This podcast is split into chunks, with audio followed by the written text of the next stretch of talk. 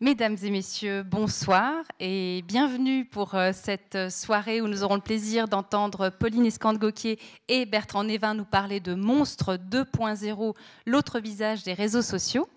Euh, avant de, nous plonger dans cette thématique euh, passionnante, je me permets de vous annoncer notre prochain rendez-vous. Euh, on sera sur un tout autre thème, puisque jeudi 20 septembre, il sera question d'un sujet qui est grave, qui est celui du suicide chez les jeunes. Vous savez qu'en Suisse, on a encore malheureusement euh, un des taux de suicide chez les jeunes les plus élevés quasiment au monde. Et il y a une association qui s'appelle Stop Suicide à Genève et qui fait un excellent travail de prévention auprès des jeunes. Et on a eu envie de faire quelque chose avec eux. et c'est la raison pour laquelle on va accueillir euh, à la fois Raphaël Tellin, qui est coordinateur à Stop Suicide, mais aussi Stéphane Saillant, qui est responsable des urgences psychiatriques au Centre Neuchâtelois de psychiatrie. Et l'idée, c'était, euh, malgré le thème grave, de se dire vraiment euh, comment est-ce qu'on peut aider des jeunes qui sont en difficulté, qui sont dans ce vertige existentiel qu'est la, tentation du suicide. Comment on peut, en tant qu'aussi proche, qu'on soit adolescent, jeune, adulte, grands-parents, comment est-ce qu'on peut voir des signes, comment est-ce qu'on peut, on peut prévenir ça, comment est-ce qu'on peut aider, qu'est-ce qu'on peut dire à des jeunes qu'on sentirait alors soit en difficulté, plus ou moins grave? Euh, et voilà, l'idée c'était, et d'ailleurs la conférence en elle-même sera de 45 minutes, ce sera plus bref, pour vraiment laisser le temps ensuite pour les questions, pour l'échange, euh, pour qu'il y ait vraiment cette interaction. Donc n'hésitez pas à, voilà, à en parler autour de vous parce que le thème est vraiment important. Et voilà. Et on a voulu alors l'aborder euh, non pas avec tristesse, mais en se disant ben, qu'est-ce qu'on peut faire pour, euh, pour prévenir ça? Donc vraiment, faites passer le mot à votre entourage et venez si ce thème vous intéresse. Et bien sûr, nous vous, euh, nous vous, encourageons vivement à vous inscrire à notre newsletter pour être toujours informé de nos événements. Parfois, il peut y avoir des petits changements par rapport au programme papier. Ils sont indiqués sur notre site internet, mais la newsletter permet que dès qu'on est sûr d'une info, d'un changement, de vous atteindre directement. Donc, c'est sur notre, sur notre site internet, c'est assez facile. Et puis, sinon, vous dire que derrière nous, pas d'exposition encore jusqu'au mois de novembre, puisque en raison des travaux, vous avez vu que notre façade est joliment emballée. Euh, on n'avait pas osé dans le planning euh, intégrer une exposition parce qu'on n'était pas sûr de la fin des travaux, etc. Donc voilà, on est en train de, se, on est en train de nous faire tout beau, de, rendre à cette façade vraiment euh, euh, ça, ça, une belle allure, puisque vous le savez peut-être, mais l'an prochain, nous fêterons les 75 ans du club 44. Donc il faut qu'on se prépare. donc voilà. Donc la première expo, ce sera pour le mois de novembre. Alors j'aimerais adresser quelques remerciements, tout d'abord à la librairie Payot, euh, qui est là avec quelques-uns des ouvrages de nos invités.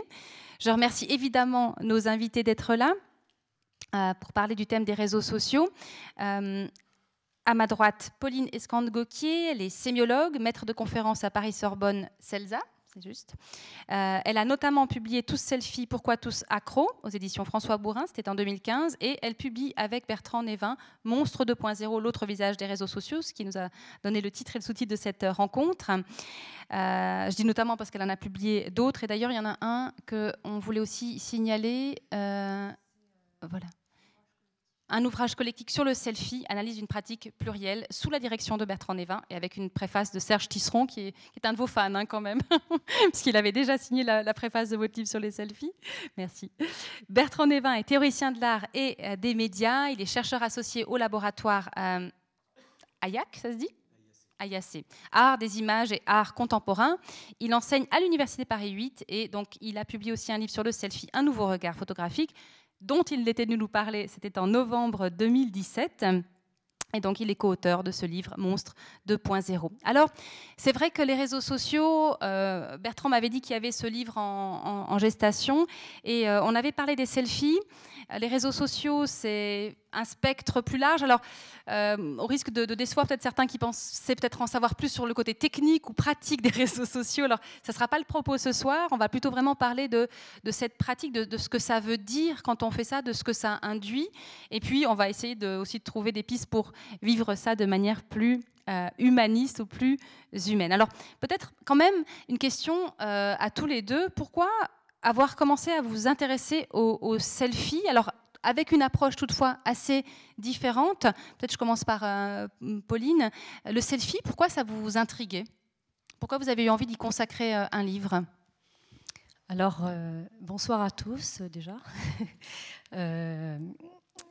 pourquoi je me suis intéressée aux selfies En fait, c'est parce que je me suis rendu compte que c'était un phénomène qui prenait énormément de place sur l'espace social, aussi bien dans la vie publique que dans la vie privée. Euh, et qui n'était plus circonscrit, je dirais, à une génération qu'on appelle les milléniums ou les digital natives. Et euh, donc ça m'a intrigué surtout quand j'ai vu euh, le pape lui-même accepter jouer le jeu du selfie, ou notre président de la République de l'époque. donc voilà, ça, a vraiment été le point de départ d'interroger ce genre photographique qui prenait une telle place euh, sur l'espace social, tout simplement. Mais vous aviez euh, l'approche vraiment par rapport à l'addiction. Hein. Pourquoi tous accros Il y avait l'idée d'aller creuser cette addiction? Alors, euh, effectivement, il y avait cela, mais c'est surtout essayer de déconstruire, je dirais, l'explication un peu évidente. On est dans une société narcissisante, c'est que de l'égotrip, et en fait, c'est un phénomène beaucoup plus complexe que cela, qui est héritier d'une histoire des médias, d'une histoire de la photographie, euh, et aussi euh, d'une société du divertissement qui est allée vers le, euh, la télé-réalité, le live, etc. Voilà, donc j'ai essayé de, de, montrer que ce n'était pas que du narcissisme et qu'il y avait beaucoup d'éléments d'explication qui avaient amené au fait que ce phénomène prenne une telle ampleur. Mhm. ça s'inscrivait dans, dans, une histoire et qui pouvait se, se comprendre. Bertrand, peut-être au risque pour ceux qui étaient déjà là pour la conférence, juste en quelques mots, cet intérêt pour le, pour le selfie, c'est l'intérêt de l'historien de l'art aussi? Déjà, bonjour, bonsoir à tout le monde, merci pour l'invitation. On dit que je suis bavard, donc je vais essayer de faire quelques mots. Mais qui a osé dire ça je, ne sais pas, je ne sais pas, je le découvre ce soir.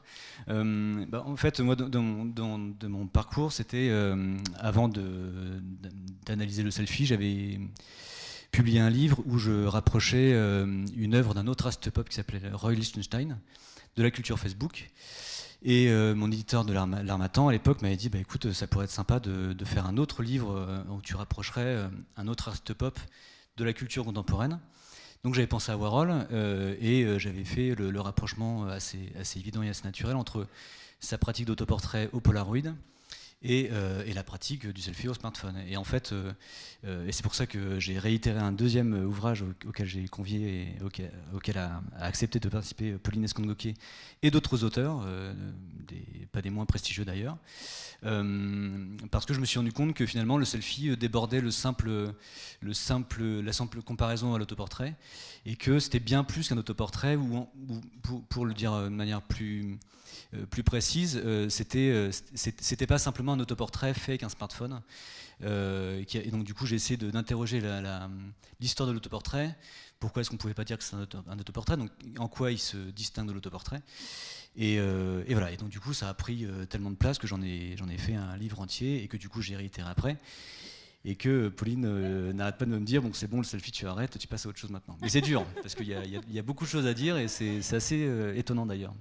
En tout cas, c'est vrai que la, façon aussi que vous avez de, situer le selfie au début du livre comme une standardisation en fait des possibilités d'humeur, je trouvais que ça, tout d'un coup, le, selfie, euh, il est extrêmement formaté. Ne nous en déplaise, nous qui les pratiquons parfois, mais c'est vrai qu'il euh, y a des postures, il y a des choses qui sont très codées en fait, mais on s'en rend même pas compte parce que y a, on voit des choses, on voit des selfies, puis on se dit tiens, enfin consciemment ou inconsciemment, on reproduit la, même chose. Et euh, mais ça reste cette idée d'une production permanente euh, de soi. Et alors peut-être on, viendra plus tard à, essayer de comprendre quelle est la raison profonde, hein, presque, pas, si ce n'est psychanalytique, en tout cas sociologique de, de, cette, de cette pratique. Mais évidemment, les selfies circulent énormément par les réseaux sociaux. Donc c'est aussi pour ça que vous avez eu envie d'ouvrir un petit peu le spectre et de comprendre de manière plus, large euh, ce que ça voulait dire ce phénomène de réseaux sociaux, ce réseau social plutôt euh, bah, C'est sûr que l'analyse des selfies nous a amené euh, tout naturellement aux réseaux sociaux parce que c'est la même, problématique. C'est quelque chose qu'on a une conclusion à laquelle on est arrivé, c'est que au, départ, au début de l'argent, de, la photographie argentique dite d'amateurs, ça offrait à tout amateur de pouvoir, de pouvoir la possibilité de pouvoir prendre en photographie un anniversaire, des, amis, des proches, garder un souvenir, garder un souvenir d'un voyage à l'étranger. Donc il y avait cette possibilité, et je tiens au terme de possibilité, de, faire une image et de garder un souvenir. Ce qui change avec le selfie et, ce qui change avec les réseaux sociaux, c'est la démesure. C'est pour ça que le, terme de monstre, on a mis un bien S parce qu'il y, a plusieurs types de monstruosité, il y a plusieurs, aspects monstrueux des, réseaux sur lesquels on va revenir tout à l'heure. Euh, mais euh, ce qui change avec les réseaux sociaux, c'est que, euh, la possibilité de partage et de garder un souvenir et de montrer à l'autre ce qu'on a fait bah, devient presque une obligation. Et en fait, et c'est un autre aspect de la monstruosité, c'est que ça, nous avale totalement parce que maintenant on ne peut plus voir un, beau paysage. Et j'en étais victime tout à l'heure euh, face au, très beau lac euh, à Neuchâtel, mais voilà, on peut plus voir un, événement, on peut plus assister à un événement, on peut plus voir quelqu'un sans avoir, sans ressentir le besoin euh, et la pression et l'obligation de partager avec l'autre. Et euh, c'est pour ça que ces deux, euh, ces, ces deux pratiques euh, sont, sont, assez, bah, sont, sont, liées et, à la limite, on, peut presque ne pas étudier l'une sans l'autre. Mhm. Mais c'est bien, c'est naturellement. Pour vous aussi, Pauline, c'est quelque chose qui vous paraissait assez évident d'élargir aux réseaux sociaux et à cette pratique-là? Disons qu'en fait, ça a été le premier monstre 2.0 auquel on avait commencé à réfléchir avec un point de vue un petit peu différent au départ. Le, mien étant plus euh, sémio-sociologique et celui de Bertrand plus euh, par l'histoire de l'art et de, du portrait. Euh, dans le sens où moi j'analysais vraiment les pratiques, les usages quotidiens en, faisant de l'observation qu'on appelle participante. Voilà, j'ai créé des comptes un peu sur, sur Instagram, Facebook, Snapchat, etc., pour voir un peu les pratiques des, des individus, qu'est-ce qu'ils postaient comme selfie à l'époque et pourquoi. Et euh, donc, euh, effectivement, euh, il y a d'autres images qui, circulaient et qui, qui, m'ont interrogée. Et de fil en aiguille, ensuite, je suis allée sur Twitter, il y avait des textes aussi qui circulaient. Donc voilà, et donc ça a été progressivement qu'on a fait émerger cette idée de monstre 2.0 pour essayer d'englober finalement un certain nombre de pratiques. Alors, il faut quand même rappeler, hein, on n'est ni technophobe ni technophile, on est technocritique. Voilà, c'est quand même une nuance importante. Ils, et donc, ils sont tous, tous les deux, ils sont sur les réseaux sociaux et tout ça. Hein. Voilà, et je suis la première à faire des selfies à en poster parce que euh, le, euh, il faut quand même dire que c'est quand même un outil extraordinaire avant tout. On n'est pas là pour euh, faire des jugements de valeur, mais pour essayer d'expliquer. D'être conscient en fait de ce qu'on fait quand on le voilà. fait. Et euh, ce qui nous a interpellés avec Bertrand, c'était euh, tous les débordements qu'il pouvait y avoir euh, et qui pouvaient amener, je dirais, à,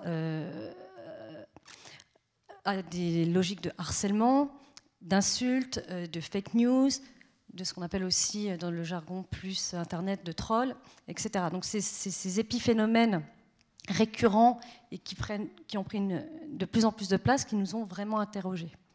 Comme je vois qu'il y a plusieurs générations parmi nous ce soir réunies, peut-être ça vaut la peine qu'on donne quelques points de repère, peut-être par rapport aux réseaux sociaux. Donc, effectivement, on ne va pas parler, même si tout ça peut alimenter un peu toute cette, réalité, enfin, réalité numérique, j'allais dire, cette, cette ère contemporaine, les mails, les SMS, euh, même quelque chose comme WhatsApp, euh, même s'il y a des circulations hein, parfois de l'un à l'autre. Mais disons, on va vraiment se concentrer sur les réseaux sociaux. Alors, peut-être on, on peut citer les trois principaux et sur lesquels vous vous êtes plus particulièrement penché. Il y a Facebook, euh, il y a Twitter et il y a euh, Instagram. Alors Facebook, euh, si je résume, c'est des images et des textes. Ça peut être des vidéos, ça peut être des chansons, ça peut être tout ça. Twitter, c'est essentiellement, on peut mettre une image, mais c'est plutôt du texte. Et on est vraiment sur du texte. Et Instagram, c'est plutôt de l'image, avec, bien sûr, on peut mettre des explications, etc. C'est une question comme ça de, focalisation. Alors, alors, vous permettez? Bien sûr. Euh, effectivement, donc c'est euh, des, applications plus ou moins dédiées. Euh, Instagram, c'est dédié à l'image, mais aussi en termes d'usage et de pratique. Twitter, c'est un réseau avant tout professionnel, extrêmement investi par le milieu journalistique, informationnel, et en même temps très limité parce que vous avez un nombre de, au niveau du texte de, de caractères limités pour pouvoir vous exprimer. Instagram, c'est ce qu'on appelle la logique du gaufrier. Euh, c'est-à-dire que voilà, vous pouvez poster des images que vous pouvez accompagner du texte, mais c'est dédié à l'image. Et Facebook, bah, je pense que tout le monde connaît, je n'ai pas besoin de revenir dessus. Et c'est un réseau, plus ce qu'on appelle un réseau euh, social, euh, communautaire, privé, voilà, pour résumer.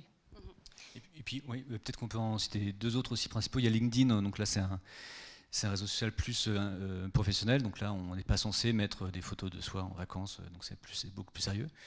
Euh, et puis il y a Snapchat, parce que Facebook euh, euh, est un, maintenant est un réseau social de vieux, donc voilà, ça fait toujours plaisir. Et donc voilà, le, réseau qui commence à prendre de l'ampleur et qui surpasse même Instagram, c'est Snapchat et qui a le qui a la propriété de quelque part mélanger un petit peu Instagram et Twitter parce qu'il y, a un rapport de compulsivité de l'image, qu'on on envoie une, image rapide euh, dont on programme la, destruction, l'effacement euh, à l'avance. Euh, donc on sait que l'image ne va pas durer longtemps sur son, écran. Alors après, il y a une, toute une technique de screener, c'est-à-dire d'imprimer l'image.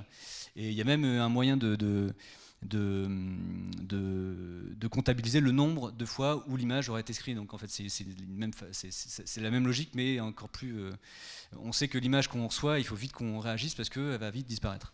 Euh, voilà, donc euh, c'est les deux autres. Et c'est pour ça que c'est intéressant parce que les réseaux sociaux, en fait, on, pense principalement à Facebook. Enfin, en tout cas, les vieux et les, et les semi-vieux pensent à Facebook, mais finalement. Je crois qu'on va arrêter avec ce terme. Non, mais c'est comme ça. C'est comme ça que les médias le présentent.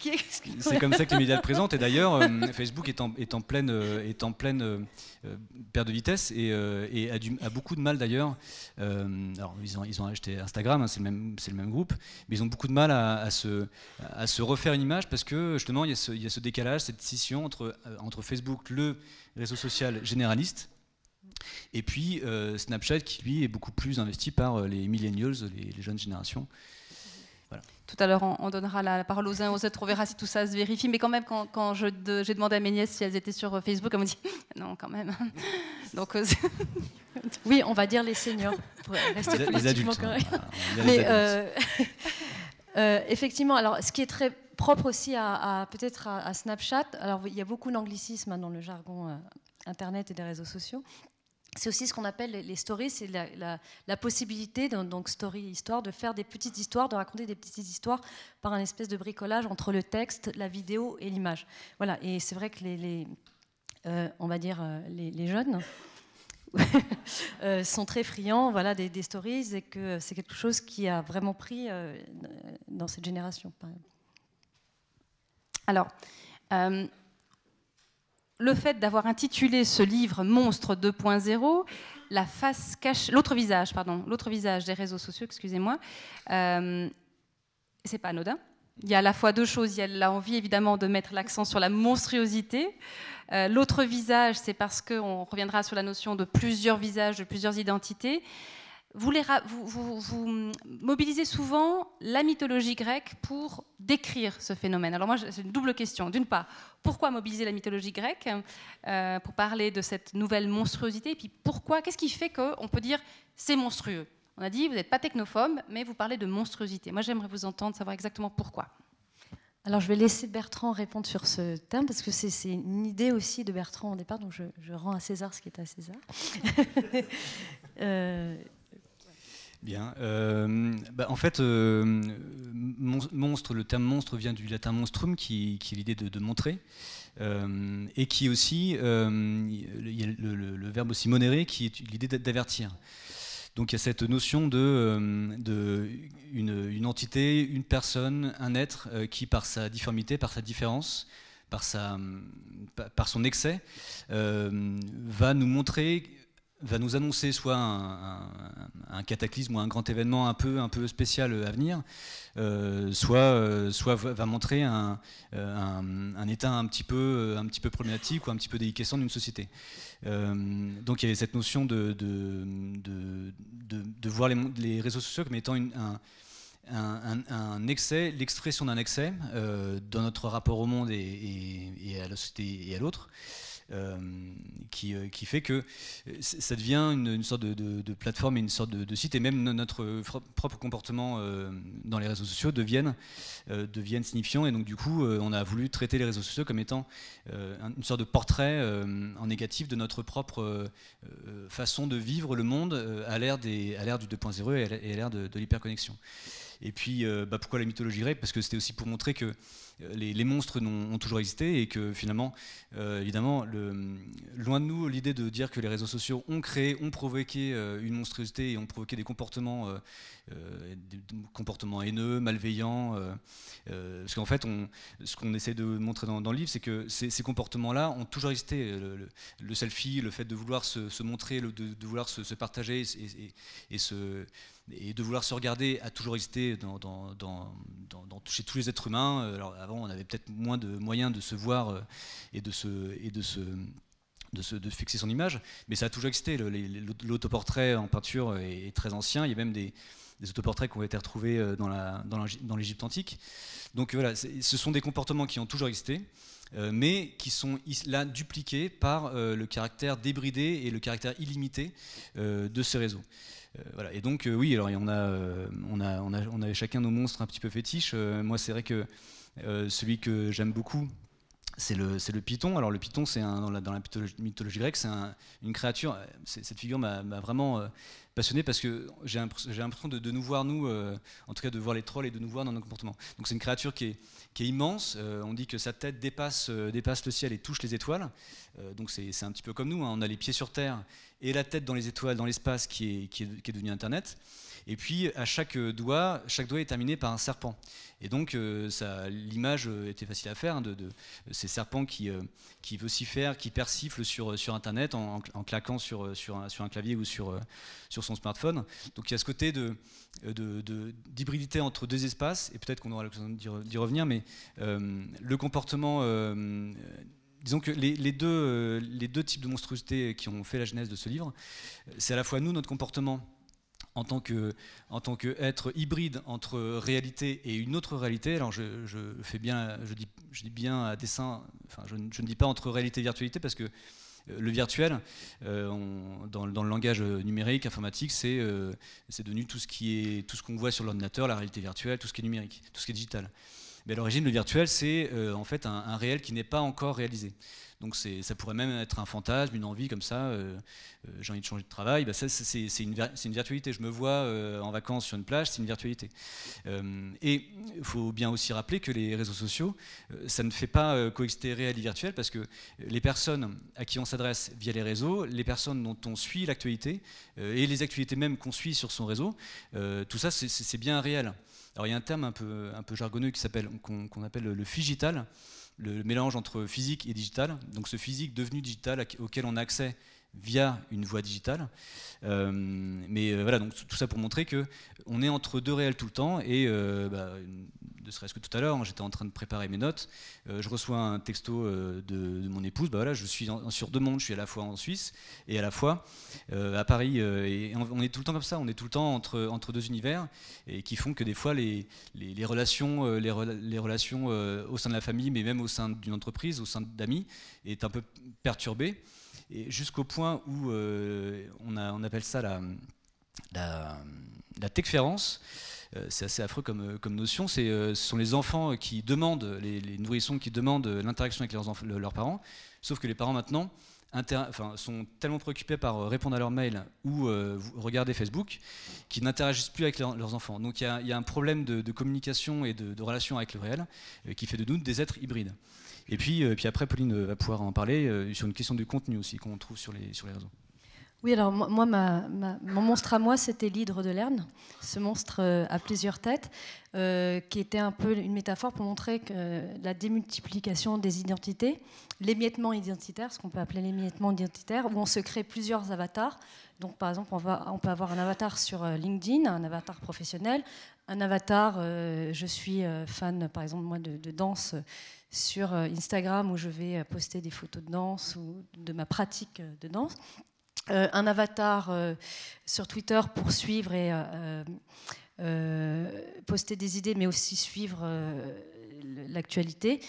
Et, etc., etc. Et donc, pourquoi l'émiettement identitaire? Parce que finalement, en fonction de ces différentes identités, j'exprime différents moi et je les maîtrise plus ou moins. Et Là arrive aussi le débordement, c'est-à-dire quand à un moment donné, parce qu'il n'y a pas forcément de régulation, hein, ça c'est très important de le dire sur les réseaux sociaux, c'est-à-dire où je vais me laisser aller à mes penchants, mes pulsions plus morbides, et commencer bah, voilà, à poster des choses qui peuvent être à la limite avec l'insulte, relayer des idées qui parfois circulent et être juste dans une fonction de relais, mais ça participe euh, voilà, à faire circuler des images euh, euh, et des textes parfois limites.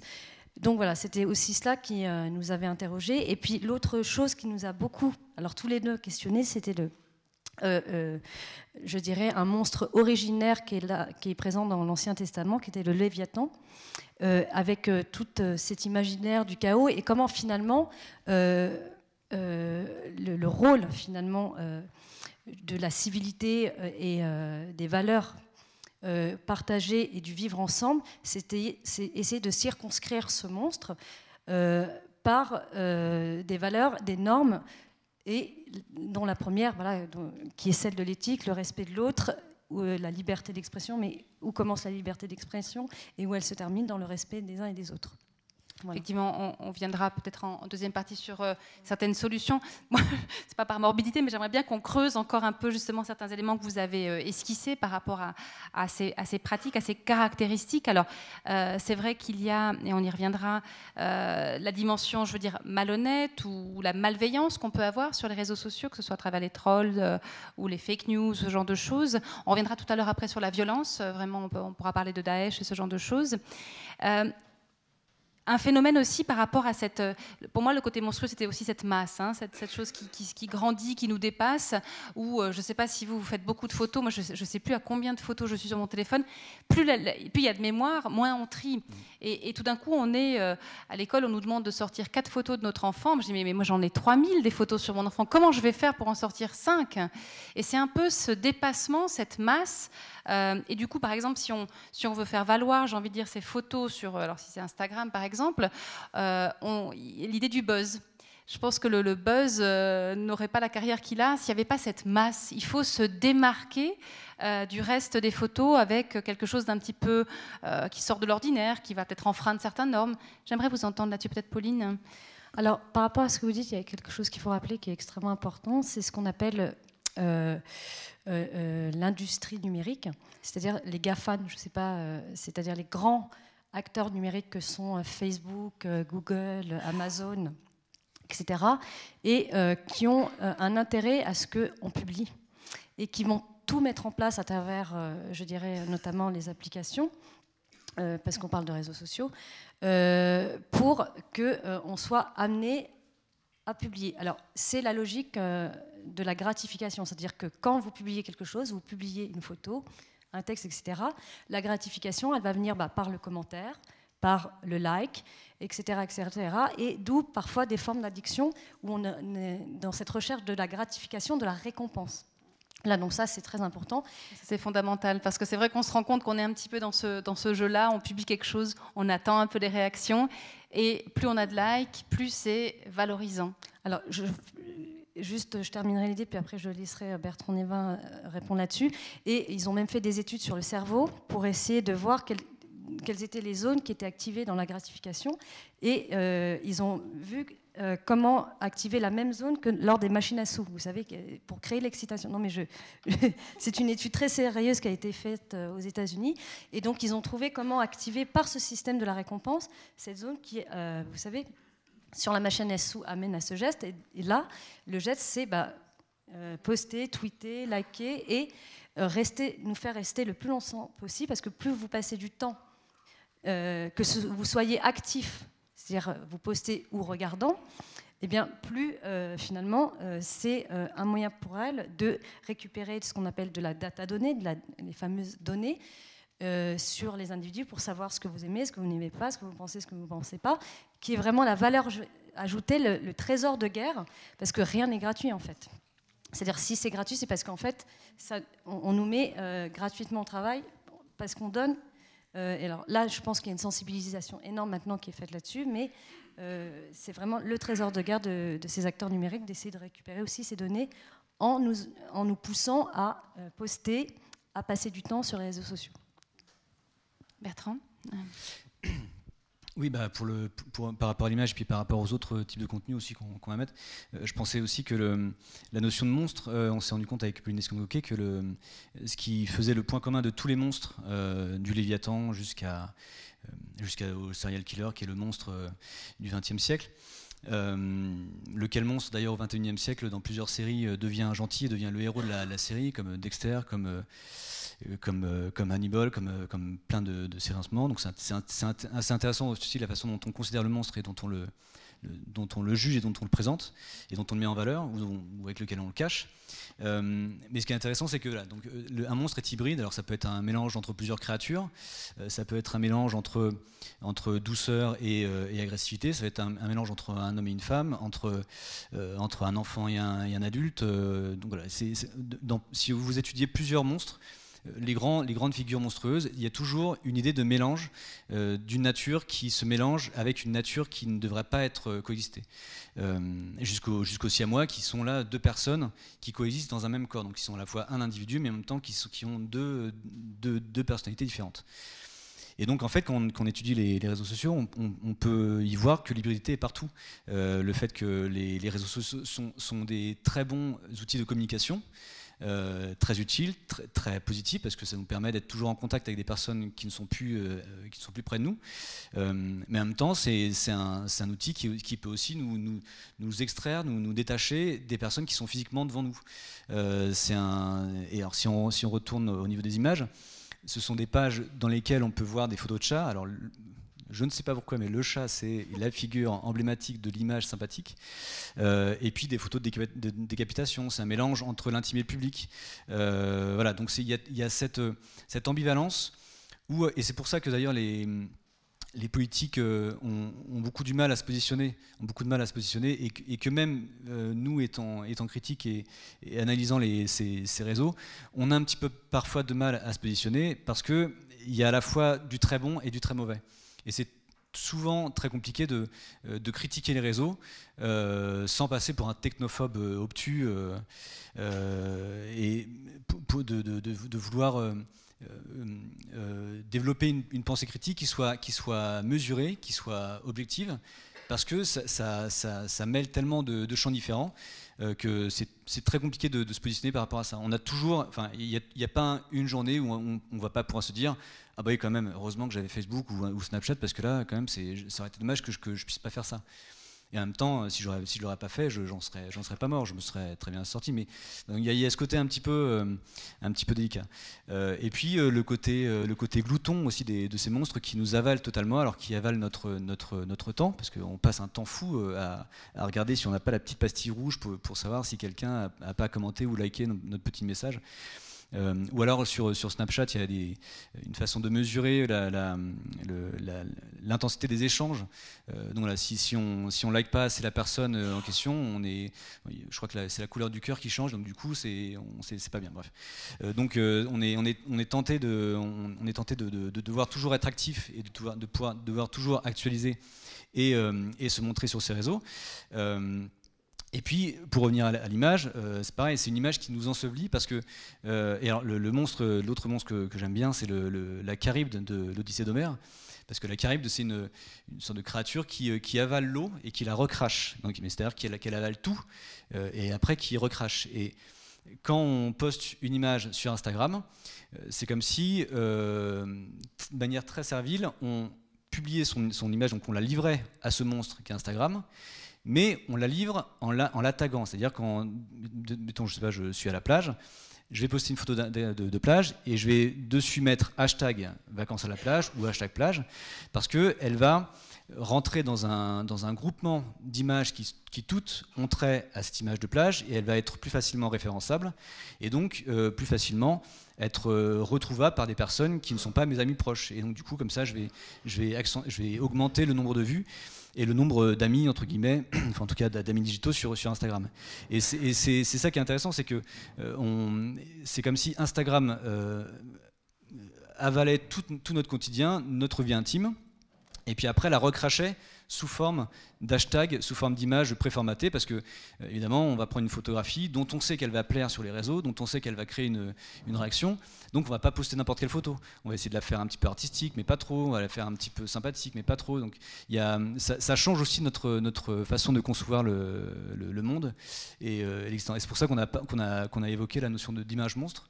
Alors là encore, il euh, euh, il y, a plusieurs, euh, définitions de cette image monstre, mais un, de, un des aspects de cette image monstre, c'est cette image qui nous ensevelit, qui nous, déborde, qui nous astreint à toujours alimenter ces grands réseaux de consommation et de production d'images, qui fait que finalement on n'est plus du tout maître de notre existence.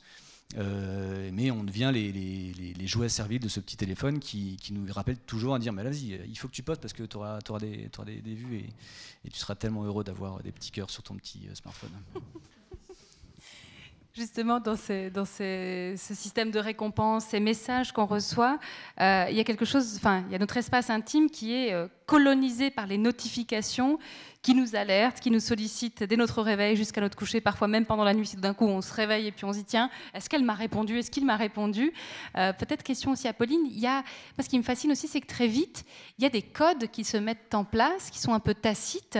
Euh, je pense à un passage de, de Vernon Subutex de Virginie Despentes, où à un moment donné, un des personnages dit quand il a mis un like, mais c'était ça a frisé l'orgasme. Et c'est tout d'un coup, c'est comme ça la réponse qui vient presque de nulle part, mais qui vient de l'être dont on veut avoir la réaction. Est-ce que c'est une chose sur laquelle vous vous êtes penché, par exemple? Bien sûr, et je ne suis pas la seule. Il y a un chercheur qui s'appelle Camille Alloin qui parle du web affectif, où finalement on, on est passé de plus en plus dans une logique du pathos, euh, donc de l'émotion, de l'émotionnel, au détriment de ce qu'on appelle le logos, c'est-à-dire de, la réflexion euh, et de la démonstration, de l'argumentation. Déjà, euh, sur Twitter, pour avoir une argumentation, c'est difficile parce que vous êtes limité en termes de mots. Et euh, l'image étant un, langage qu'on appelle vernaculaire, c'est-à-dire une forme d'espéranto, un langage international, déjà, vous pouvez toucher beaucoup plus de gens et l'image agit de facto sur l'émotion. Donc voilà, d'où le web affectif et par le système, je dirais aussi, d'échange que permet le web, où on ne réagit pas forcément par du texte, alors là je parle d'Instagram ou Facebook, mais par des émoticônes, les fameux petits émoticônes qui expriment des états émotionnels, la colère, la joie, le rire, etc., à tel point qu'ils ont nuancé les possibilités euh, d'exprimer ces émotions entre guillemets, parce que c'est quand même très standardisé. Il y a le spectre des émotions humaines est extrêmement large, et là, il est très standardisé. Donc voilà. Euh, parce que c'est. Euh, pourquoi Alors, pourquoi ils ont, euh, à votre avis, essayé de d'étendre un peu ce spectre des émotions, c'est parce qu'ils se sont rendus compte que, en termes de data données, ils pouvaient affiner finalement pour les marques, par exemple, eh bien, le, le, degré, je dirais, d'engagement émotif euh, des individus par rapport à un poste. Donc voilà, donc c'était aussi une façon d'affiner aussi. Euh, non, On se dit que c'est pour, pour être plus proche de nos émotions, mais pas du mais tout. non, pas du tout. Enfin, en fait, c'est toujours cette logique, euh, sous le, la logique du cool, du, du, lol, etc. Le lol, ça veut dire le, cool hein, dans la génération des digital natives. En fait, il y a toujours une stratégie derrière, euh, économique euh, et un, vrai business. Donc voilà, si à un moment donné, euh, Facebook a proposé de nuancer ses émotions, c'est parce qu'ils se sont rendus compte qu'en termes de business derrière, ça pouvait nuancer, je dirais, la connaissance sur les, les, émotions que les individus et les engagements par rapport à des postes. Et donc, c'était intéressant. Il y a néanmoins une chose que vous dites qui, alors est-ce que c'est l'effet du réseau social ou est-ce que c'est euh, euh, plutôt le, simple, le réseau social et, cette pratique-là qui est le symptôme d'une époque, mais vous parlez de polyamour, une sorte de, version euh, de, l'amour hippie enfin, multiples, revisité en version 2.0. Ce polyamour qui est porté par les réseaux sociaux, je ne sais pas si c'est l'un ou l'autre, si vous, vous, vous dites c'est le, c'est le symptôme d'une société déstabilisée qui a besoin, enfin voilà, qui, qui, est un peu, vous parlez de, de, on est passé d'une société noix de coco où on, a un intérieur qui est mou, et, enfin ferme, et un extérieur qui est dur, à une société avocat où il y a quelque chose de, de, mou en fait, euh, et du coup on est plus perméable, et donc on est perméable à plusieurs amours en même temps.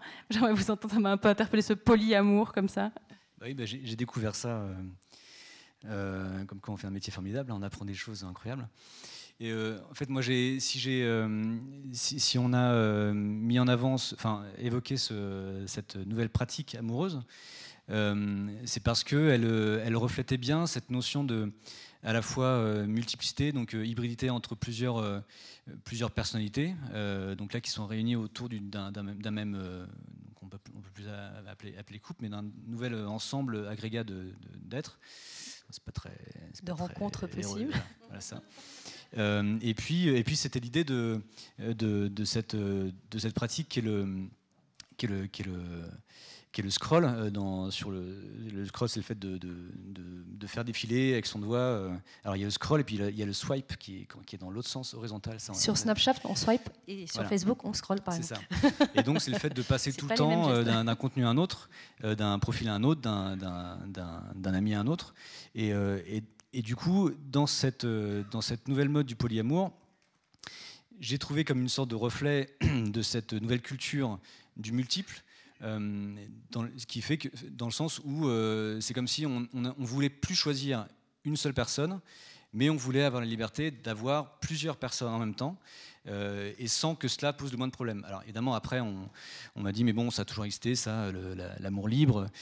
Oui, mais là, le, fait est que c'est un petit peu comme les hashtags. C'est une, une, pratique qui devient, qui, devient, qui devient un format de pratique et qui devient une sorte de, bah, une sorte de pratique étiquetée. Le fait même qu'on appelle ça le polyamour, et je crois même qu'il y a des applications pour, euh, pour entretenir cela, c'est assez intéressant. Donc voilà, tout, tout, est, tout est étiqueté, tout est formaté, tout est, tout est tagué. Là, c'est tagué par le terme polyamour.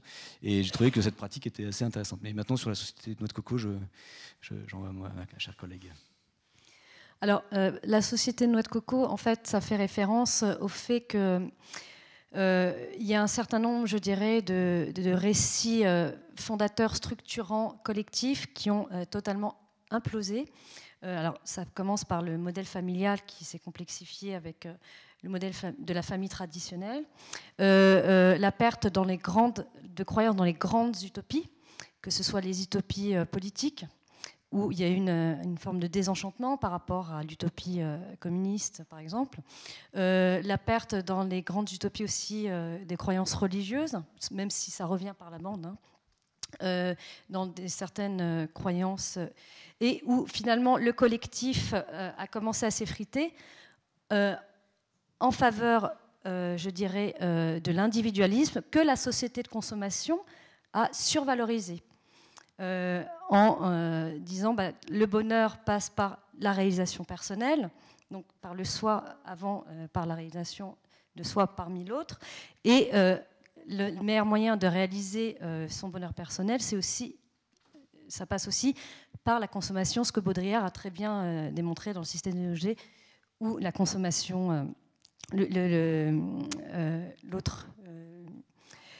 son autre ouvrage excusez-moi, le titre m'échappe.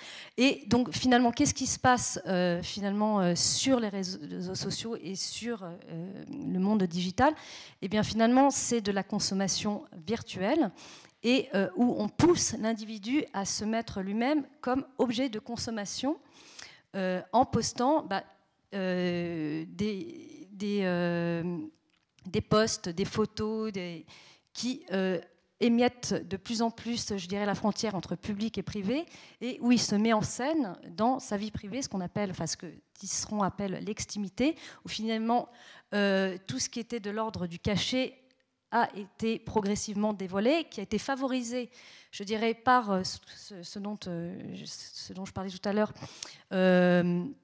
la télévision ou avec le premier Loft, voilà, la télé-réalité où finalement on a vu des gens sans forcément un talent autre que celui de se mettre en scène, s'exhiber dans leur quotidienneté. Et on a commencé à être des regardants de cela. Et finalement, ça a été totalement banalisé, naturalisé, et où on a commencé à consommer finalement l'autre dans euh, euh, ce qu'on peut euh, appeler des pseudo-événements de la vie quotidienne, et où progressivement, bah, on a poussé les individus aussi à se mettre en scène, à se donner à consommer dans cette vie quotidienne. Vous mobilisez d'ailleurs euh, le livre aussi de Guy Debord, hein, son livre La société, la société de consommation. La, société du spectacle. Euh, de Baudrillard. De Baudrillard, de, dont, voilà. dont, j'essaie de me rappeler. merci. Donc là, c'est Guy Debord, la, la société du spectacle. Et vous dites les réseaux sociaux ont accentué le fait que la représentation de la vie, de sa vie, prend le dessus sur la vie elle-même. Nous doublons notre vie, voire nous la validons.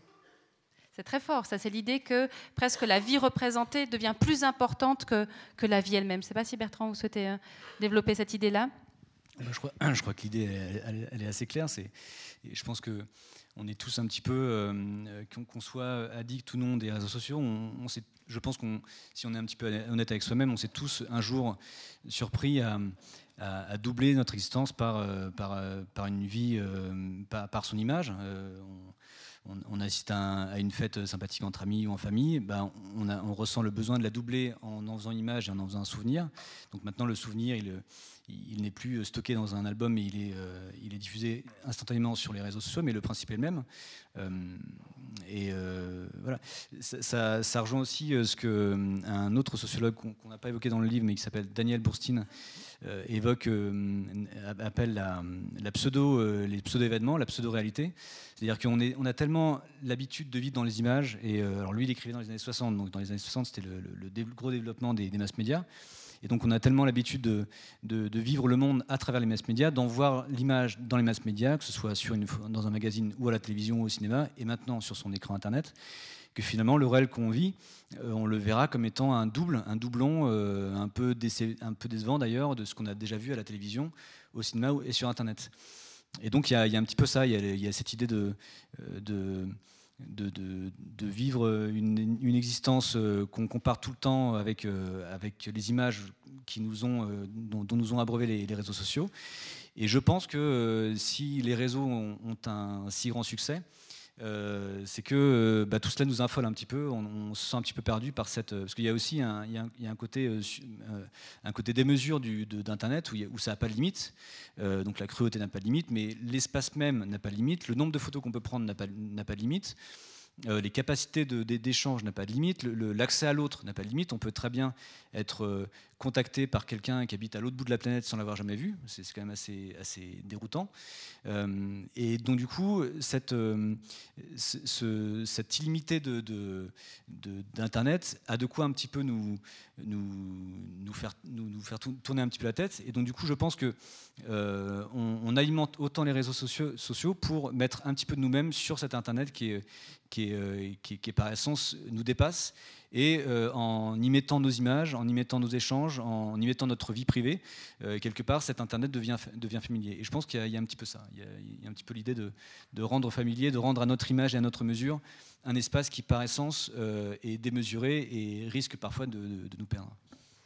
Il y a une chose aussi tout à l'heure, quand, vous évoquiez justement euh, le fait que l'affinage des émoticônes, enfin tout ça a quand même un objectif bien commercial et, de marketing.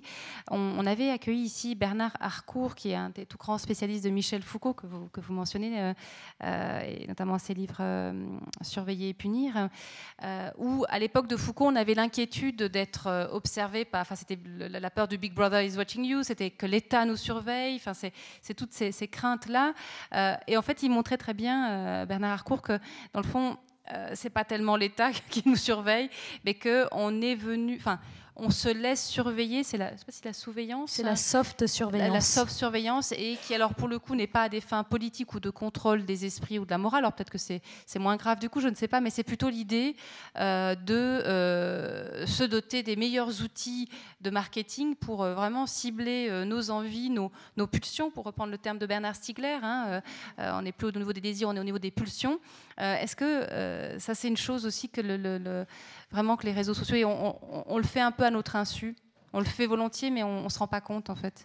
Alors, euh, l'idée de soft surveillance, ça veut, elle est très simple en fait, c'est-à-dire que aujourd'hui, chacun a la possibilité de regarder les autres.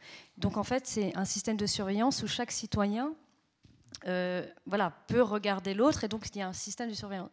on a tous euh, dit Ah, bah tiens, cet été, tu as fait ça, j'ai vu que tu étais là, etc., parce que tu as posté telle photo. Euh, donc voilà, c'est. Alors, ça reste bon enfant, mais euh, quand c'est réinvesti, je dirais, dans des logiques d'influence, comme avec le scandale de Trump et euh, de Cambridge Analytics. Là, on voit que c'est des logiques d'influence pour amener euh, finalement à, un système de persuasion amenant à du vote. Quand c'est dans un système, euh, je dirais, d'influence marchand où on va essayer d'affiner la connaissance et les profils du consommateur pour cibler de mieux en mieux la publicité. Voilà, là, ce système de sous-surveillance qui est fait via les données euh, euh, elle devient beaucoup moins bon enfant. Euh, donc ce système de sous-surveillance, c'est aussi bien dans la sphère amateur que, je dirais, dans la sphère publique également. Et ce qui est important de rappeler, c'est que si n'y a pas eu de réglementation pendant longtemps, c'est parce que toute l'idéologie qui a escorté, je dirais, le, développement du web c'est l'idéologie du partage, euh, de l'accès, de l'accessibilité, de la gratuité et de la démocratisation du savoir. Donc il y avait quand même euh, une idéologie, certes utopiste mais réelle, euh, qui était de pouvoir casser une verticalité dans la, diffusion du savoir, dans, par les médias de masse, où on rendait finalement un média de masse accessible par une horizontalité à tout le monde, où chacun pouvait prendre la parole et réagir. Et on est passé à ce qu'on appelle une, euh, forme de euh, médiarchie. Voilà, d'une démocratie à une médiarchie où tout le monde pouvait euh, prendre la parole. Alors, vous avez évoqué justement les valeurs qui étaient au début et ce qu'on souhaitait avec les réseaux sociaux. Alors de nouveau, on ne va pas finir sur une note négative parce qu'ensuite on, passera aussi un petit peu à comment euh, peut-être contrôler ou, corriger certains, certains, euh, certains dysfonctionnements. Néanmoins, euh, vous dites à un moment donné dans votre livre, il y a, les réseaux sociaux néanmoins favorisent le voyeurisme, le narcissisme et le dernier qu'on a moins évoqué, mais on va en parler, c'est le sadisme. Et on pense, et vous, vous parlez beaucoup dans, votre livre de Daesh, et euh, de l'idée de cette représentation, pour reprendre de nouveau l'idée de Guy Debord, où non seulement on, commet des, actes ignobles, mais on les met en scène, on les représente. Et moi, j'aimerais vous entendre là-dessus, parce que là, c'est vraiment le paroxysme, peut-être, du dysfonctionnement. Peut-être sur Daesh, tu peux euh, c'était son petit, sa, partie phare. Euh, oui, c'est-à-dire que alors, euh, oui, alors peut-être je répondrai sur Daesh et puis Bertrand répondra sur le sur l'autre question. En fait, sur Daesh, ce qui m'a interpellé, c'est le le basculement extrêmement rapide, parfois en six mois, de non-doctrinement très rapide. Et en fait, en, parlant avec des spécialistes, en parlant avec des psychologues, etc., et euh, en fait, une des stratégies de Daesh, c'est justement d'exploiter les réseaux sociaux pour maintenir un contact avec euh, la cible repérée, euh, le jeune ou moins jeune repéré, et la logique du d'une forme de rabattage quotidien. C'est-à-dire ce qu'on oublie, c'est que un, jeune qui est sur les réseaux sociaux, eh bien, dès qu'il se connecte, il est dans un espace ouvert où, ça échappe, on ne sait pas avec qui il communique. Et donc, euh, c'est d'amener progressivement euh, euh, dans la logique de persuasion en maintenant le contact et en rabâchant le même message 5, 6 fois, 7 fois par jour. Et il y a des stades, en fait. Il y a des stades. Donc, le premier stade, c'est essayer de créer du lien. Le deuxième stade, c'est de créer une forme de... un peu ce que comme dans, les sectes, en fait, de décrédibiliser finalement euh, euh, les, assises euh, affectives en disant, bah voilà, on te ment, tu es manipulé, etc. Nous, on t'aime. Alors, après, il y a différentes stratégies. Là, j'ai pas le temps de rentrer dans le détail, mais en fonction des, fragilités, des sensibilités, par exemple. et donc, il, repère, par exemple, pour une jeune fille qui veut aller vers un engagement humaniste, on va lui dire voilà, tu vas pouvoir vraiment donner un sens à ta vie. Euh, être dans un engagement humaniste, on a besoin de toi, etc. pour un garçon qui adore les jeux de vidéo, faire la guerre, etc., on dit bah, viens jouer pour de vrai. J'exagère à peine. Hein. voilà. donc il y a des stratégies et, à chaque fois des paliers. Mais ce dont les psychologues et ce dont on s'est rendu compte, c'est la répétition et le maintien du lien constant tous les jours. Donc euh, une forme d'abattage comme ça des messages jusqu'à amener à euh, l'endoctrinement et le basculement qui fait que et à chaque fois, à chaque étape, en disant tu dois rester discret, euh, ne, montre rien, etc. Et ou en disant bah voilà, en fait tes parents, tes amis te disent qu'ils t'aiment, mais voilà, ils ne savent pas, ils sont, ce sont des mécrans, etc. Pourquoi ce sont des mécrans Parce que voilà, enfin voilà, il y, a toute une stratégie et euh, c'est ce qui euh, nous a interpellés, c'est cette force du réseau social qui permettait cela. Peut-être sur la notion de représentation, comment la représentation, elle donne de la force encore à, cette stratégie de conviction et d'endoctrinement? Euh, bah, disons dans, dans, la représentation, il y a quelque chose qui, qui nous a beaucoup frappé, c'est le, c'est le fait que, que l'affreux devienne, devienne banal quelque part, devienne hyper visible. Euh, et que, et que le, monstre devient humain. Alors comme exemple, évidemment, il y a ces vidéos de Daesh et il y a un, souvenir que j'ai, c'est de ce que j'enseigne aussi dans, le secondaire. Et un jour, j'ai entendu un élève euh, de, qui était en cinquième. Euh, Ça fait quel âge à peu près 12 ans. 12 ans. Et, et, qui s'amusait auprès de ses, de ses amis d'avoir vu une vidéo de décapitation sur, sur, sur les réseaux. Et moi, ça m'a marqué parce que je me suis dit, c'est quand même incroyable qu'une scène aussi, aussi immonde puisse faire rire. Alors après, je pense qu'évidemment, c'est une façon de se, de se, de se, protéger, de mettre du, recul par rapport à l'effroi qu'il a dû ressentir. Mais euh, malgré tout, il y a quand même, par ce caractère justement monstrueux des images qui, prolifèrent et qui nous envahissent et qui se démultiplient, euh, finissent par euh, ne plus perdre de leur, choc, de leur essence première. je vous ai dit que j'avais commencé à, travailler sur, Warhol. Warhol, il, s'interrogeait beaucoup sur cette, image qui, à force d'être une image d'un accident de voiture, un crash d'avion, d'une chaise électrique, il s'interrogeait beaucoup sur le fait que, euh, sur est-ce que une image euh, de quelqu'un qui saute, qui se suicide d'un immeuble, euh, si je la vois une fois, ça va me créer une sorte de trouble. si je la vois une deuxième fois, bon, le trouble va s'émousser un petit peu. Si je la vois une troisième fois, une quatrième fois, si en plus on, change la couleur, si en plus on, change le cadrage et on l'associe à d'autres images, bah, ça va plus rien me faire, ça va, ça va être une image. Euh, et, il faisait la distinction euh, assez, assez, intéressante, je trouve, entre la photographie qui, qui portait encore en elle l'événement l'événement euh, qu'elle reproduisait, et puis l'image qui, elle, s'en détache de plus en plus pour être simplement une, une surface, un ensemble de, de, lignes, de, de, surfaces, de couleurs, de motifs. Et je pense que dans les réseaux sociaux, on est tellement habitué à consommer et à surconsommer de l'image aussi, parce qu'il y, y, a aussi ça, c'est qu'il y a ce flux incessant d'images et, de, et de contenu. Euh, enfin, pour, qui, euh, pour qui consulte euh, Twitter, c'est assez affolant. En plus, on rappelle qu'il y a 2, 3 nouveaux tweets, 4, 5, 6. Le, temps qu'on en lise un, il y en a au moins déjà 10 qu'il faut déjà aller lire.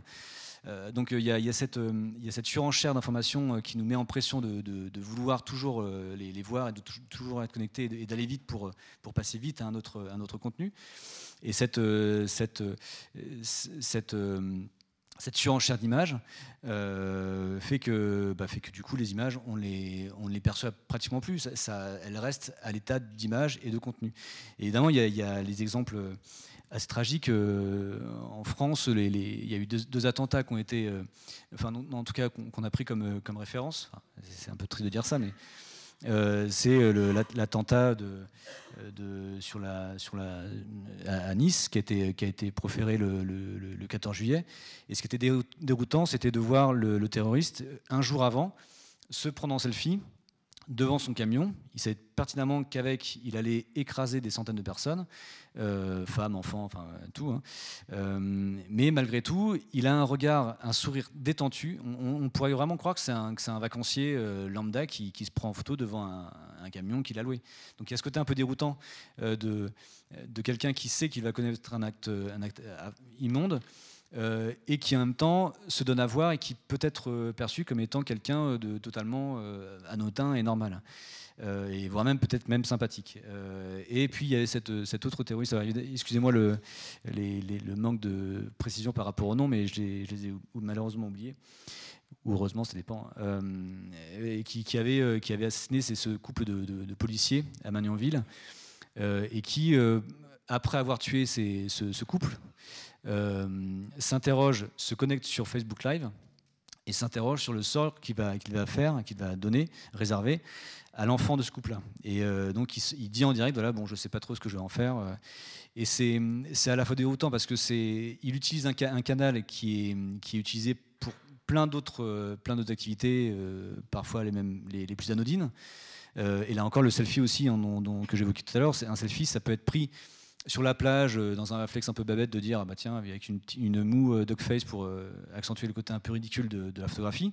Et puis ça peut être utilisé par un, par un terroriste qui va, qui va statuer, qui va, qui, qui immortaliser la préparation de son, de son, de son attentat. Et le Facebook Live, c'est un canal qui permet à la fois de converser avec euh, les, membres de sa famille qui nous sont éloignés de, par, euh, géographiquement, et en même temps, ça va permettre à un terroriste de faire valoir, de, montrer euh, l'horreur qu'il est en train de proférer.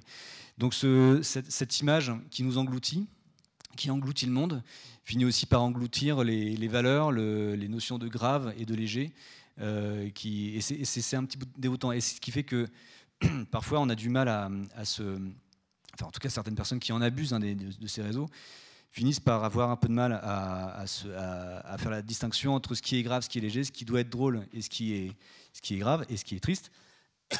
Et j'en veux pour preuve, c'est cette mode un peu, un, peu, un peu glauque des selfies dans les camps de concentration à Auschwitz ou euh, devant des SDF ou devant, un, devant, le, devant le corps euh, mort de, de, de, d'un de ses proches pendant les, funérailles. Ce sont des gens qui sont tellement motivé par l'idée de poster son image. Il y a eu un, coup dernier, c'était Logan Paul, un, un, YouTuber, qui s'est euh, photographié, enfin filmé, à côté d'une personne qui venait de se pendre dans, un parc au Japon qui est, assez connu pour le nombre de suicides euh, qui, y sont faits. Et donc voilà, il a trouvé quelqu'un qui venait de se pendre. Son réflexe, c'est de, pas de, le décrocher ou d'appeler la police ou d'appeler l'ambulance ou je, ne sais quoi son réflexe, c'est de se faire prendre, de se filmer et de, poster ça sur YouTube. Donc il y a une, il distinction entre, ce qui se fait, ce qui se fait pas, entre le honteux, ce qui, s'affirme. Et je trouve que les réseaux sociaux, là pour le coup, ont, une dimension euh, vraiment monstrueuse parce qu'on a vraiment ces deux visages-là. Oui, alors en fait, euh, aussi, ce qui est important de dire, c'est que finalement, ce sont quand même euh, des comportements extrêmes et ultra minoritaires, mais euh, par les réseaux sociaux, euh, ils ont une visibilité qu'ils n'avaient pas auparavant. Voilà. Donc ça, c'est quand même important de le rappeler, c'est-à-dire que c'est un espace où euh, ces comportements extrêmes transgressifs peuvent non, seulement être médiatisés en direct, parce qu'il n'y a pas de contrôle, il n'y a pas de régulation, il n'y a pas de phénomène d'éditorialisation, mais en plus, ce sont des, comportements à risque extrêmes qui vont être d'autant plus visibles qu'on euh, on sait très bien que ce qui va provoquer le buzz et la circulation, c'est ce, genre d'image transgressive, choquante. Et euh, c'est pour ça que très longtemps, Twitter, alors là maintenant ils sont en train de réguler parce qu'ils n'ont plus le choix, parce qu'ils ont tellement été atteints dans leur image qu'il y a eu un désabonnement massif suite au scandale, mais ils refusaient de réguler en disant c'est l'autorégulation, nous, on est juste un médium, les gens sont responsables de ce qu'ils postent. On n'est pas responsable du contenu, on est juste, entre guillemets, un tuyau. Euh, parce que, en fait, euh, réguler, ça veut dire euh, aussi, à un moment donné, empêcher ce genre d'image de circuler. Et c'est le genre de. C'est aussi voilà, après, c'est dans l'humain. Hein. Les images qui circulent et qui font le plus le buzz, on, l'a bien vu. Alors là, c'est pas un même niveau, mais le, clash entre Caris et les, deux rappeurs et Booba récemment, quand on dit qu'on est passé à une société du tacle et du clash. Alors là, on a vraiment eu ça. Je ne sais pas si vous avez suivi un peu l'affaire, ça a été tellement médiatisé. Bon, bah, finalement, il y a eu un débordement dans l'aéroport. Ça a été alors, ce qui est intéressant aussi, c'est que maintenant, ce qui se passe sur l'espace euh, digital est récupéré surmédiatisé dans les euh, médias traditionnels, commenté, surcommenté, etc.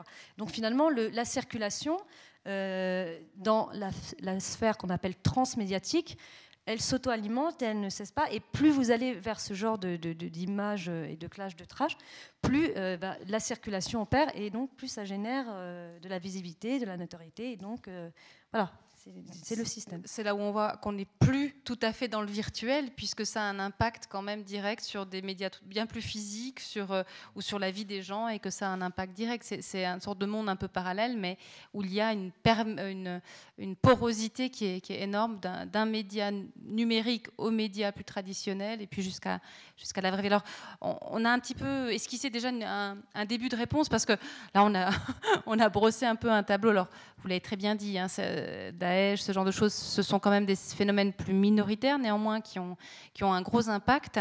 Euh, maintenant, quelles sont les solutions pour qu'on on, garde les côtés très positifs des, réseaux sociaux, hein, cette capacité à être euh, connecté quand même avec des gens qui sont éloignés, de, partager plein de belles choses aussi. Euh, comment, qu'est-ce qu'on devrait donner comme outil ou quelles mesures, que ce soit, je dirais, un niveau étatique, que ce soit un niveau personnel, familial, quelles sont les pistes, en fait, vous en, vous en évoquez plusieurs, pour justement euh, donner un côté un peu plus, moins monstrueux, plus contenu aux réseaux sociaux Est-ce qu'on peut nous-mêmes avoir une forme d'impact sur, euh, ces réseaux sociaux? Peut-être Pauline?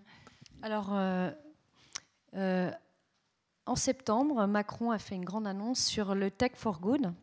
c'est-à-dire finalement comment avoir ce qu'il appelle un libéralisme égalitaire sur les réseaux sociaux et plus éthique. Vous savez, c'est un passionné de, de Ricoeur qui cite à, tout va, avec cette logique comment euh, être soi-même euh, comme un autre, c'est-à-dire euh, le, respect de l'autre passe aussi par le, respect de, soi, et donc de la responsabilisation de soi, de ce qu'on pose, de ce qu'on dit, etc. alors, voilà, là c'est le projet, qui est aussi un projet politique et je dirais... parce qu'on sait qu'il a aussi été élu sur son projet par rapport à, toutes les nouvelles technologies. Mais euh, le problème reste parce que euh, comment réguler?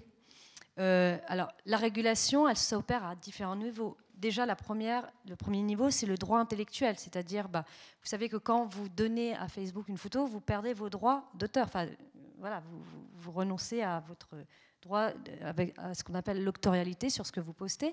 Ensuite, il y a bah, ce dont on parle beaucoup, la protection des données personnelles.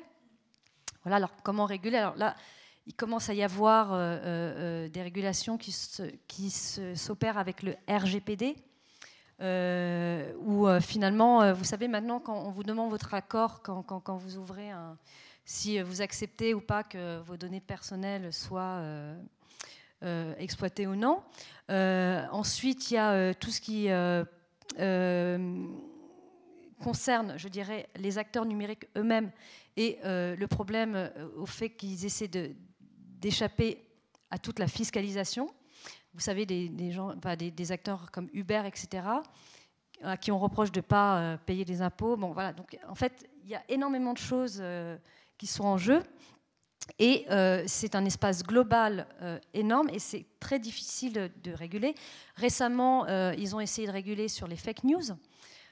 et donc c'est passé au Sénat et ça a été rebooté parce que voilà, donc parce que c'est difficile aussi de trouver un accord toujours entre la liberté d'expression et puis ce dont on évoquait, euh, ce qu'on évoquait tout à l'heure, la logique de surveillance, etc., pour pas arriver au système de la Chine. Donc je te laisserai exposer le système de la Chine que tu connais bien, de, la fameuse note sociale, où finalement l'individu est ultra contrôlé, évalué, et, oui. Et donc, bon, après, je parle d'un système un peu totalitaire et un système autoritaire. Mais, ça, montre un peu les deux extrêmes d'une certaine façon. Donc, euh, c'est extrêmement compliqué. Et juste euh, pour terminer euh, là-dessus, comment faire un, web plus éthique euh, C'est, selon nous, hein, aussi, ça passe aussi par l'éducation, la responsabilisation dès le plus jeune âge, et l'éducation, alors des enfants, mais aussi des, parents et des adultes, pour savoir un petit peu s'intéresser finalement à cet espace virtuel, qui est un espace extraordinaire, mais euh, aussi un espace où euh, il peut y avoir des débordements et où il faut apprendre à euh, finalement le vivre ensemble qu'on applique dans l'espace réel, avec un certain nombre de règles, où il y a des sanctions quand on ne respecte pas cette règle. Si je, je, fous une, baffe à, quelqu'un dans la rue, ben voilà, il y, a des gens qui interviennent. Je mets une baffe virtuelle sur Internet, personne n'intervient forcément. Et parfois, il y a d'autres qui viennent s'agréger à ma baffe et qui foutent une autre baffe derrière. Et on tombe dans du harcèlement. Donc voilà. Euh, sur la note sociale, peut-être, comme c'est toi qui avais euh, trouvé. Euh, oui, bah, en fait, la, note sociale, vous en avez sûrement entendu parler, c'est qu'en Chine, maintenant, grâce aux, caméras de surveillance qui, qui, sont dotées de la reconnaissance faciale, une, une, personne qui, qui va marcher, traverser la, rue, euh, et griller un feu rouge, euh, va, être, connu, va être euh, identifié. Une personne qui va mettre un message un peu pas très sympathique sur les réseaux va être identifiée. Une personne qui va mettre un petit peu de retard à, payer ses, amendes ou, des, son assurance, que sais-je, bah, va être identifiée et va, être notée. Et en fait, tout ça, va s'additionner pour faire une note sociale qui fait qu'ensuite il aura plus ou moins, il devra payer plus ou moins euh, cher ses billets d'avion, il devra, euh, il aura plus ou moins d'accès aux, services de, de, mutuelle. Donc c'est vraiment du, une note sociale, c'est vraiment l'État qui, euh, qui, reconnaît, grâce aux moyens technologiques, le comportement, le, le, le, le caractère positif ou négatif du comportement de ces, de ces citoyens et du coup les notes en fonction et euh, fait en sorte qu'il y ait des répercussions dans, dans, sa, dans sa vie de tous les jours. Euh, ce, qui est, ce qui est incroyable, c'est qu'on on avait vu une, série qui s'appelait, Black Mirror et je crois que c'est dans la série 4 où il y a ce même, dans la, saison 2, où il y a ce même, euh, même enfin, c'est, annoncé, c'est, une société où on est censé toujours liker l'autre et puis faire en sorte d'avoir une bonne note, de toujours être enjoué, heureux, sympathique, positif. Et puis, euh, et puis le jour où ça marche pas, où, euh, euh, je sais pas, où on trébuche, où on dit un gros mot, bah là ça claque, la, note, la, note, baisse, puis après du coup on s'agace, puis on, est énervé, donc du coup la note baisse. Et ce qui est fou, c'est que cette, cette, série anglaise avait déjà pressenti ce que pouvait devenir cette, cette écologie, des, cette économie des réseaux sociaux. mais bon, en même temps, c'est toujours pareil. on rappelle que euh, les réseaux n'ont rien inventé parce que euh, j'ai eu dernièrement un article qui disait que euh, ce concept de surveillance par les gens, par, les, voisins, par, le, public des autres personnes, c'était déjà très institué en Chine sous le régime communiste. Voilà, c'est pas nouveau ça. Il y a, eu il y a cette politique cette culture de la, surveillance et de la délation, en tout cas du fait de faire surveiller le, peuple par des gens du peuple euh, déjà intégrés, ça a toujours existé, en tout cas depuis la Chine communiste. Mais là, évidemment, ça prend des proportions incroyables. Après, on pourra, je, pense, euh, développer ce que, j'évoque. Euh. Mais ce, qui est intéressant, c'est que dans cette, dans cette éducation aux médias, enfin aux réseaux sociaux, il y a on peut dire qu'il y, a deux positionnements. Il y a le positionnement institutionnel où on, dit que c'est soit l'État, soit les marques euh, qui doivent faire en sorte d'être responsables et de, euh, réguler leurs leur, euh, bah, propositions, leurs produits. Alors il y, a, Facebook, qui, va bientôt créer une, option qui, je crois, s'appelle le, screen time, c'est-à-dire qu'on va pouvoir, sur Facebook connaître le temps qu'on passe sur ce, réseau et, euh, et puis euh, limiter le, temps de connexion. Donc on va pouvoir avoir un peu plus de, maîtrise sur, sa consommation de, ce réseau. Cette, option va être aussi développée par Android et, Apple. voilà, donc ce sont des marques qui, évidemment, ont beaucoup été critiquées euh, par rapport aux addictions qu'ils produisent. Du coup, là, essaient de se refaire un petit peu une, belle image en montrant qu'ils vont être responsables et qu'ils vont aider les consommateurs à être moins consommateurs. Ça, sonne un peu étrange comme ça, mais bon, voilà, c'est la joie du marketing, c'est fabuleux. Euh, il y a cela, et après il y a des associations euh, qui, euh, qui, se, qui, se, mobilisent, il y a des instances gouvernementales qui, interviennent dans les écoles. il y a en France, ça fait partie d'une des compétences, l'éducation aux médias et donc du coup aux réseaux sociaux. Et pas, plus tard que, bah, pas plus tard que cet après-midi, j'ai vu que Mounia Majoubi, c'est le secrétaire d'État au numérique en France, euh, discuter d'une volonté de limiter l'addiction aux réseaux sociaux. et c'est toujours le délicat, c'est que comment l'État peut, peut, intervenir à ce point dans notre consommation sans être taxé d'ingérence, sans, sans, être taxé d'aller trop loin? Est-ce que ça aura vraiment des fruits? Bon, on, peut, on peut un petit peu en discuter. Et après, il y a l'autre positionnement, qui là est un positionnement un peu plus personnel. C'est-à-dire que c'est à nous aussi de, de, reprendre la main sur ces, réseaux. Et euh, justement, le livre, on le, on le, on le conclut par ce par, par, cette idée que euh, les, disons que je, suis toujours, toujours surpris de, voir qu'on on attribue à des, enfants, à des jeunes qui n'ont connu que les réseaux, que Internet, euh, des, réflexes et, une certaine, euh, un certain raisonnement et un certain recul que nous on a parce qu'on a su, on a vécu sans Internet. Le souci, c'est que quelqu'un, un jeune qui naît là-dedans, il n'aura jamais ce, recul-là parce qu'il a, il aura toujours vu ça et pour lui c'est la normalité comme nous euh, c'était la normalité de, de, ne pas avoir un téléphone comme ça toujours devant les écrans pour, euh, devant les yeux pour, euh, pour, pour vivre et pour partager donc quelque part je pense que c'est à nous aussi en tant qu'enseignants en tant qu'éducateurs en tant que parents de, de, montrer un peu l'exemple et puis de montrer que on peut très bien vivre sans tout le temps poster et puis voilà et puis être un peu plus un peu plus euh, acteur et un peu plus, euh, un peu plus maître de, de, ces, de ces raisonnements. Bon, après, il y, a une, il y a une anthropologue, euh, et peut-être qu'on va. Je vais laisser après la, parole à, Pauline, sinon elle va encore me dire que je parle trop.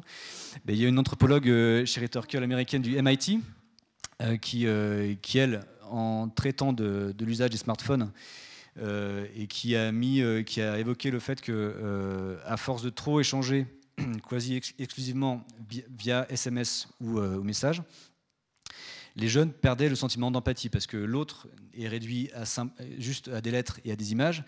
Et donc du coup, euh, bah, vu qu'on le voit à travers vu qu'on s'adresse à lui à travers un écran, évidemment, on peut un peu plus se lâcher ou en tout cas, on peut être moins sujet à, sa, peine, à sa souffrance.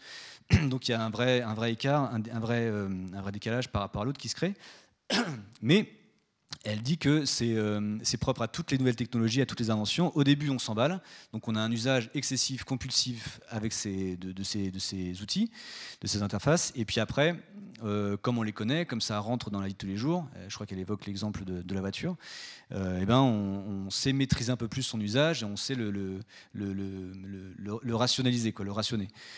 Bon, alors espérons que ça sera pareil pour les smartphones, mais en même temps, le souci qui est propre à cet outil-là, c'est qu'on peut tout faire avec ça. On peut reconnaître le nom d'une plante, on peut juger de la qualité d'une céréale ou d'une bouteille de vin, on peut regarder les étoiles, on peut se repérer dans l'espace, on peut téléphoner, on peut communiquer, on peut faire du sport. Donc du coup, c'est un peu compliqué d'avoir des échanges, mais bon, il faut, il faut réapprendre à s'en servir comme outil et ne plus euh, devenir euh, nous-mêmes l'objet et l'outil de ce smartphone. Et je laisse ma place à Pauline, parce que sinon... Peut-être Pauline pour le mot de la fin avant de passer la, parole au, public. Bah, du coup, je, vais essayer d'être brève. En fait, j'avais noté une phrase de, Chagall, euh, enfin j'avais noté deux phrases pour conclure. une phrase très connue de, de Rabelais dans Gargantua, Science sans conscience n'est que ruine de l'âme. Voilà, donc c'est une toujours une alerte par rapport à, ce qu'on fait euh, du progrès, de quel que soit le progrès. Et euh, l'autre, c'est une phrase de, Chagall, un peintre que j'aime énormément. Et euh, alors là, celle-ci, je, vais la dire. nous avons le courage de penser que l'avenir nous appartient. Donc voilà, c'est-à-dire ce qu'on essaie de dire. De, faire, de transmettre avec Bertrand en tant qu'enseignant, c'est qu'à un moment donné, c'est la responsabilité à la fois collective mais aussi individuelle de euh, reprendre la main euh, sur euh, ce qu'on poste. Et c'est pour ça qu'on finit sur une métaphore mythologique avec euh, euh, le bouclier, vous savez, euh, face, de percer face à la méduse qui cherche à, le pétrifier, en disant, ben voilà, finalement, on a tous cette possibilité d'avoir ce bouclier et de ne pas se faire pétrifier, de détourner le regard pétrifiant de la méduse que peut être le réseau social par des, un certain nombre d'images, d'injonctions qui peuvent amener à une forme de sidération ou d'addiction Et euh, voilà, c'est notre responsabilité individuelle et collective de euh, se, saisir de ce bouclier, d'apprendre à s'en servir. Et on pourra faire euh, de cet outil, eh ben, cet outil extraordinaire aussi qui permet de partage social, de reprendre l'utopie finalement qui a escorté le développement du web au départ, de partage, de gratuité et d'accès au savoir pour tous. Voilà. C'est vrai que c'était un peu la conclusion aussi de, Serge Tisseron sur les robots, en disant les robots nous font très peur, mais peut-être que si nous décidons de ce que nous voulons leur faire faire, ils soient au service de la relation humaine et non pas à la place de la relation humaine, ça peut être une piste. Voilà, on a une petite demi-heure devant nous pour les questions, ça commence tout de suite. Très bien. Que vous soyez technophobe, technophile ou technocritique, allez-y. Merci, j'aimerais dire que votre intervention m'a beaucoup intéressé mais vous décrivez un monde dans lequel je n'ai pas très envie d'entrer. Je pense que vivre caché et cultiver son jardin est une très bonne technique. Et ce qui me donne un peu d'espoir, c'est que ce soir, il y a une centaine de personnes qui vous ont écouté en éteignant leur smartphone. On va faire un petit sondage quand même, le petit coup d'œil oblique. D'ailleurs, vous aurez remarqué que nos conférenciers n'ont eu recours à... Moi, je, vous dirais, monsieur, vous n'avez pas envie d'y entrer, mais entrez-y, ne serait-ce que pour comprendre, euh, je ne sais pas si vous avez des enfants, des petits-enfants, mais euh, voilà, pour, parce que euh, c'est un monde dans lequel ils passent du temps, dans lequel... et donc, effectivement, pauvres et heureux vivons cachés, mais on peut vivre heureux et caché tout en étant sur les réseaux sociaux, je vous rassure. affaire d'usage. Peut-être on peut aussi, euh, avant de passer la parole à monsieur, évoquer certains aspects aussi très positifs des réseaux sociaux et on pense notamment au crowdfunding. Enfin, c'est toutes sortes de mobilisations collectives à des fins positives, que ce soit pour soutenir un projet qui soit humanitaire, etc. Ou alors pour, euh, pour euh, tout d'un coup se dire mais ça, ça nous plaît pas, on va se révolter, d'abord de manière numérique, puis ensuite on va se retrouver physiquement quelque part. Ça, je pense que sans les réseaux sociaux, ce serait tout simplement pas possible. Ou en tout cas pas comme ça. Ça, serait possible, mais quantitativement un peu différent. Permettre de, que, ça prenne vraiment, vraiment place. On, pense au printemps arabe, bien sûr. On, pense, on peut penser au dernier mouvement hashtag MeToo. Le, euh, voilà, donc ils sont aussi initiateurs et, ils permettent aussi des, des, des, révoltes, des positionnements sociaux. Et d'ailleurs, c'est ce que je remarque dans, les générations euh, milléniales, c'est qu'il y, y, a vraiment un besoin, de, une envie de s'engager et de, et, de, et de faire que la société dans, laquelle ils vivent, euh, ils y prennent part, ils, la, ils modèlent euh, avec, euh, ils la modèlent à leur image, enfin, ils, se fassent une vraie place dedans. Euh, bon, après, évidemment, cet, engagement, cet interventionnisme passe souvent via l'écran de, la tablette ou du smartphone. Donc ça, c'est un, mode d'accès et d'intervention sur le monde qui est, propre au, monde digitalisé. Mais il y a quand même cette envie de, vivre dans une société où ils maîtrisent les choses, où on ne va plus leur, euh, leur, leur mentir, on n'a plus leur imposer des choses qu'ils n'ont pas, pas testées avant et dont ils n'ont pas vérifié la qualité eux-mêmes. Et ça, c'est un, un, élan qui est, qui, est, très positif. Là, ça devient un outil politique. Une question ici? Oui. Il y a quelque chose qui me frappe quand même dans, dans les fonctionnements comme vous les décrivez, c'est l'espèce de grossièreté simpliste des moyens utilisés pour parvenir, même si ce n'était peut-être pas prévu, à susciter pareillement une addiction massive. C'est tout de même extraordinaire. Si je prends un tout petit détail, les tout petites icônes euh, qui permettent, paraît-il, d'exprimer des émotions, c'est dessiné par un sous-apprenti de chez Disney quand il était bourré. C'est nul. Esthétiquement, c'est totalement idiot. Mais ça a marché instantanément. C'est comme, au fond, un de ces systèmes. À mon avis, antérieurement, il y a eu l'automobile. L'addiction à l'automobile n'étant pas près de baisser, je ne vois pas tellement que celle du téléphone baisse très vite. Euh, il y a eu l'automobile et la télévision qui, elles aussi, ont réussi, sans que ce soit forcément décidé comme ça à la base, à se brancher immédiatement sur certaines des capacités les plus stupides de l'être humain, même si l'automobile permet aussi d'autres choses, ce qui est parfois oublié. Quand on voit les chars d'assaut dans la rue pour aller s'acheter des clopes 200 mètres plus loin, etc., ce n'est pas très réussi. Mais c'est tout à fait incroyable. Et si on prend un autre aspect que vous évoquiez, le contrôle complet par le gouvernement en Chine, est-ce que c'est vraiment très loin du contrôle complet par les tricheurs à la Cambridge Analytica, à la Facebook qui vous vend sous prétexte que c'est gratuit, etc. Euh, où est le choix là? Je préfère être ici qu'en Chine. Hein.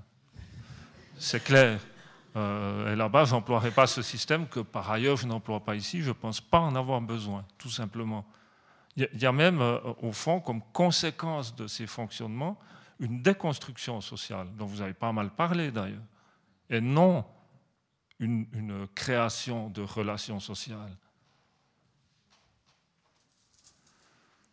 Voilà à peu près. C'est vrai qu'il y a une image que vous avez mobilisée par rapport à la déconstruction sociale, c'est l'image du cyclope hein, qui est intéressante. Peut-être si vous voulez développer ou répondre à monsieur.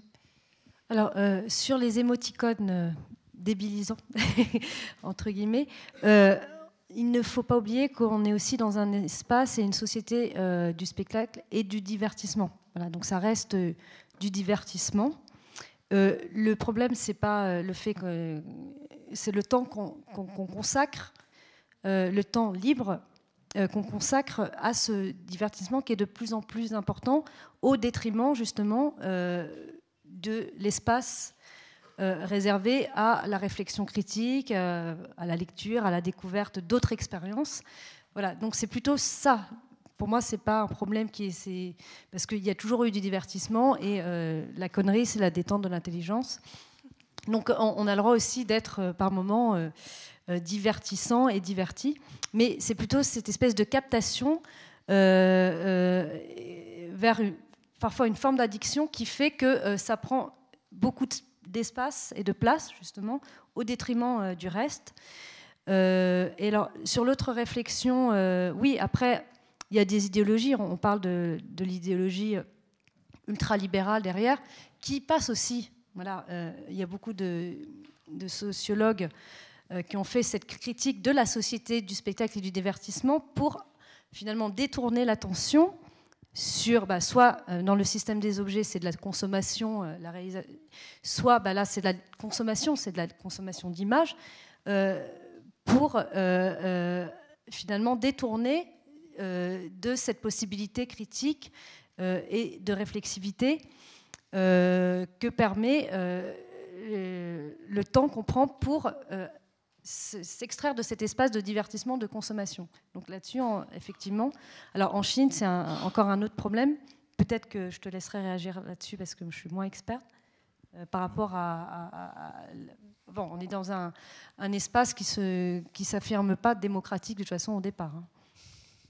Moi, j'aurais pas la prétention d'être expert de la Chine, mais bah, de toute façon, on a, évoqué tout à l'heure les, les, origines, euh, enfin, la raison pour laquelle ce système de, surveillance extrême a pu se mettre en place, parce que c'était, c'était, déjà euh, en, c'était déjà tapis dans, dans, dans, le mode de fonctionnement de, de, la, de la, vie euh, publique en Chine.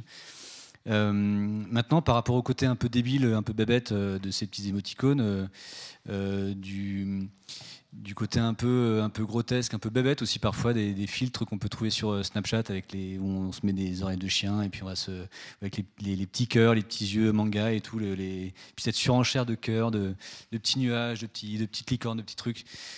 Bon, c'est sûr que c'est un peu, un peu déroutant, euh, mais, euh, mais, en même temps, c'est toujours pareil. Comme pour, on peut aussi s'interroger sur pourquoi est-ce que ça marche autant, pourquoi est-ce que les, gens aiment autant euh, échanger par des petits, par des petits émoticônes, aiment autant se mettre des, langues de, de chiens et, que sais-je. Euh, et en fait, euh, bon, après, ça, ça n'engage que moi, mais je, je pense que c'est une sorte de fuite d'un monde qui, n'est pas facile à gérer pour, pour, les, pour les générations qui, naissent dedans. Euh, alors là, je, radote. Euh, heureusement, je, ne suis pas sûr qu'il y je pense pas qu'il y ait des personnes qui étaient là l'an dernier, mais donc c'est pas, grave. Au pire, je, tant pis. Euh, je, me, je, me, rappelle moi quand j'étais au collège, donc il y a 2-3 ans. il, y a, une petite, une, Bon, je vais pas dire le ça me déprimait ce soir. Euh, et déjà à l'époque, euh, les, enseignants me disaient bon, de toute façon, vous savez, le chômage, il est là, donc bon, il faut être bon à l'école, mais après, vous allez avoir beaucoup de mal pour trouver un travail.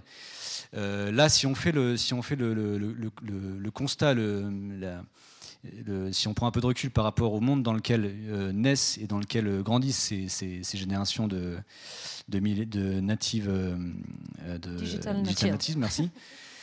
Euh, c'est donc un monde dans lequel le chômage est bien en place et n'a pas grande chance d'être vaincu.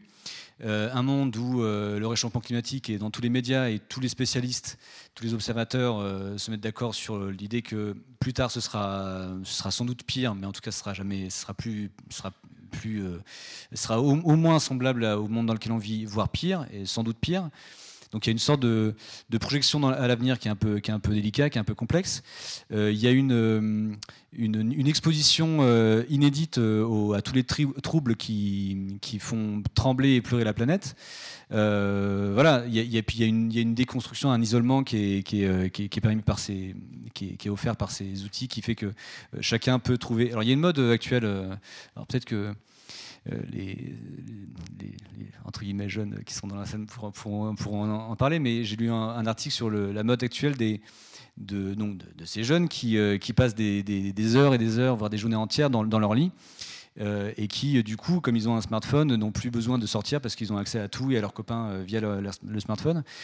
et donc, du coup, là, encore une fois, ça, ça c'est pas, nouveau. Il y a toujours eu cette envie de, l'adolescent de, faire une coupure entre le monde des adultes et, son environnement et sa chambre.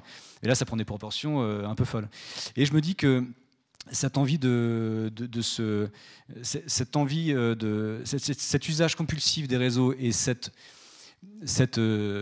succès qu'ont qu'a cette, cette, cette, économie, cette écologie un petit peu, un petit peu babette, comme vous le disiez tout à l'heure, euh, il faut la voir comme étant une sorte de, façon de fuir un présent qui est très dur à porter pour, euh, pour ces jeunes qui, je pense, ont beaucoup de mal à se projeter euh, dans la vie professionnelle, mais aussi dans, dans, dans plus tard dans un monde dont ils sentent que c'est friable et c'est c'est en danger. Et puis, que, on n'évoque même pas les risques d'attentats terroristes.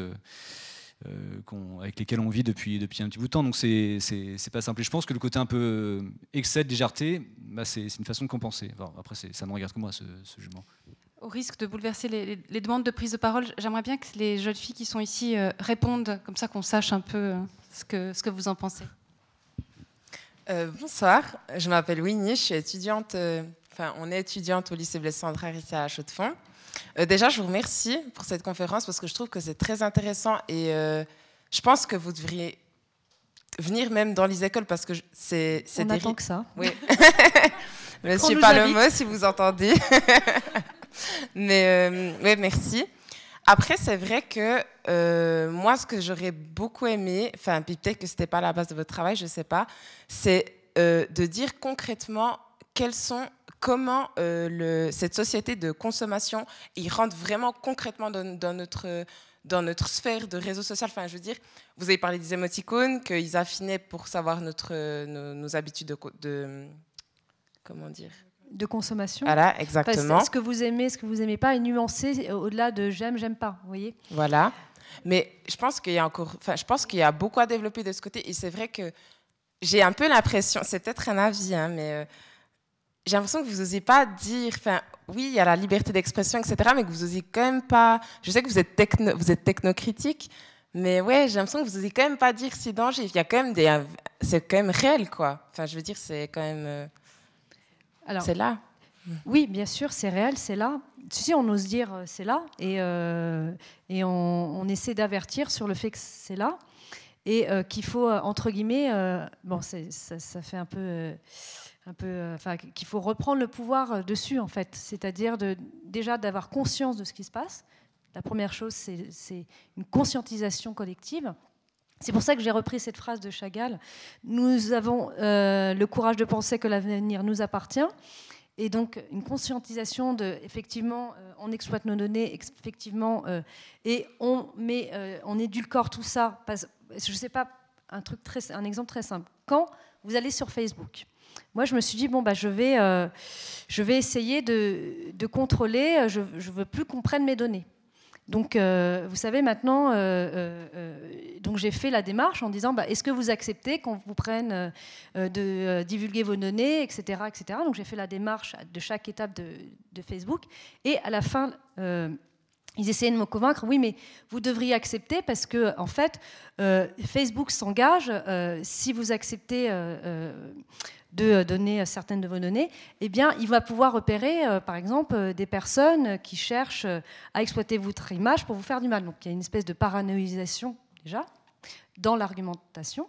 Donc, à chaque fois, je refusais, je refusais. Et donc, jusqu'à un moment donné, ils m'ont dit, bon, bah, si vous refusez tout, en gros, vous refusez notre modèle économique de nous donner vos données et on vous offre une possibilité gratuite de bénéficier de nos services, eh bien à ce moment-là, vous ne pourrez pas euh, bénéficier de notre service Facebook. On ne peut pas vous accepter comme membre. Voilà, voilà la conclusion à laquelle euh, été amenée en refusant à chaque fois, à chaque étape, de partager mes données. Voilà.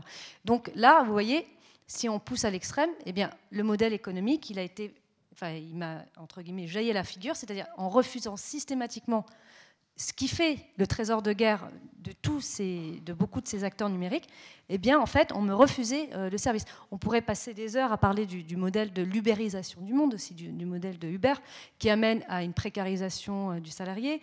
Il y, a énormément de choses qui pourraient être. Euh, donc, en fait, ça passe pas par la communication, parce que finalement, qu'est-ce qu'on fait? On communique, on communique, mais est-ce qu'on s'informe dans tout ça? Voilà.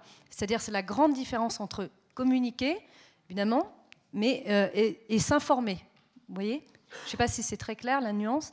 Euh, c'est-à-dire bah, essayer de, euh, par rapport aux fake news, qu'est-ce qu'on vous apprend en premier pour reconnaître une fake, news? C'est déjà aller à la source. Qui parle? Qui parle à qui Et comment? Vous voyez? Donc c'est la première chose quand on, a une communication comme ça qui circule sur les réseaux sociaux, c'est d'essayer de comprendre qui prend la parole. Bon, alors, quand c'est un particulier, quand c'est un média, il faut savoir que la plupart des médias, euh, alors là, va, il y a un processus d'éditorialisation, d'explication, et euh, derrière un média, parfois, il y a un, positionnement idéologique, politique, mais en général, il est affiché. Donc voilà, donc vous savez où vous êtes dans quel espace euh, idéologique, critique vous êtes. Vous voyez? Bon, et donc tout ça, c'est de l'apprentissage. C'est pour ça qu'on parle d'éducation aussi, en disant, bah, en fait, euh, il faut arrêter de communiquer euh, tout azimut, il faut reprendre le pouvoir sur la communication et sur la logique d'information avant la logique de communication. Voilà. Ouais, puis, puis il y a aussi un quelque chose qu'on peut tous se, dire, c'est que un service qui est gratuit comme Facebook, les gens qui travaillent pour Facebook ont bien un salaire. Euh, alors, il y a Mark Zuckerberg se, se, fait passer pour, euh, pour le grand altruiste du 21e siècle, euh, mais, mais, il a quand même un salaire. Je ne pense pas qu'il ait un petit salaire en plus. je pense qu'il a quitté sa chambre de bonne de Harvard. Donc, bon. et puis, c'est des entreprises qui sont, qui sont monumentales, qui sont gigantesques. Donc, il y a, il y a, des, centaines, des milliers de, de, de, salariés. Ils ont, ils ont créé un siège qui est, qui est magnifique. Donc, d'où vient cet argent? Donc, forcément, ça vient d'un système qui est fait que ils vont essayer de, multiplier les réactions, les vues, les clics sur des, sur des liens partenaires pour, pour, pour, pour que ça aille vers des entreprises qui vont financer, grâce à la pub que leur offre Facebook, euh, l'usage des, réseaux sociaux. Donc c'est évident que le, le, je, reviens à l'idée du monstre. Euh, vous vous rappelez quand, enfin, il y a cette image du monstre quand on est petit, euh, on a l'impression qu'il y, a des monstres qui sont tapis sous le lit, dans le noir, dans, derrière une, dans, dans le placard. Et quelque part, Facebook, c'est un petit peu ça. Euh, c'est, puis, enfin, tous les réseaux sociaux, c'est un petit peu ça. C'est que euh, on, oublie que derrière l'apparence euh, communautaire, collective, de moi qui échange avec mes amis, de moi qui échange avec ma famille, et ben derrière tout ça, il y, a, y, a, une entreprise, il y a un ensemble d'algorithmes qui vont lire, qui vont retenir, qui vont, qui vont apprendre de toutes les interactions et de tous les messages que je vais, que, qui, vont, qui vont se partager et qui vont se servir de ça pour me proposer des publicités, me proposer des liens hypertextes, me proposer d'aller vers d'autres sites. Euh, et ces, réactions vont, faire que, euh, que ça va servir d'autres entreprises euh, qui vont, elles, financer Facebook. Donc en fait, le, souci, c'est que, bon, pour, pour faire un bref exemple personnel, moi, le, Facebook, j'en ai utilisation que, que personnelle. Euh, et puis Instagram, euh, je mets des images, mais je, m'arrange toujours pour qu'on ne voit pas le, visage de mes enfants, par exemple. Vous voyez, j'essaie de, de faire des petites photos euh, pseudo-artistiques, mais dans lesquelles je, laisse le moins de, de, précision possible sur, sur, sur mon intimité. je ne vais pas dire à Facebook ou Instagram où je suis, je ne vais, pas, vais pas informer Instagram, Facebook de où je pars en vacances, quand est-ce que je pars en vacances, ce qui veut dire quand est-ce que ma maison est libre d'accueillir les, cambrioleurs. Euh, je ne vais pas lui dire euh, où est-ce que j'ai étudié, je ne vais pas lui dire... Euh, enfin, j'essaie de maîtriser au maximum ce que, je donne à Facebook pour que je, puisse quand même... que je puisse faire en sorte que, même que la logique de partage et de, communication de Facebook fonctionne. donc je joue le jeu, mais je, je, trie les informations que je donne. Et ce qu'on veut, ce qu'on essaye de. Enfin, un des, un des mouvements qu'on voudrait bien instituer, c'est que euh, en aucune façon on est là pour, euh, pour, euh, pour dire de boycotter Facebook, parce que de toute façon c'est là, c'est présent, c'est omniprésent. Alors peut-être que dans 20 ans, il n'y aura plus du tout de, de réseau social et qu'on se dira, bah, quand même, ils sont totalement plantés. Mais là, en ce moment, en tout cas, c'est omniprésent. Donc faire sans critiquer, euh, se, de la, de la, bêtise de ces réseaux, bon, c'est une posture, mais euh, je ne pense pas qu'elle soit si constructrice que ça. Nous, on, essaie de, faire en sorte que, les gens qui sont dedans, qui, en ont besoin pour échanger, euh, d'ailleurs, il y a une étude qui, montre que les adolescents échangent plus par, SMS et par WhatsApp et par réseau social que, par, bah, je crois même, que, par mail ou, que, par que de, de, vue à vue, enfin, normal, enfin, physiquement. Euh, on en arrive à des, façons de, traiter la relation qui sont un peu surréalistes parfois. Euh, voilà, donc c'est présent.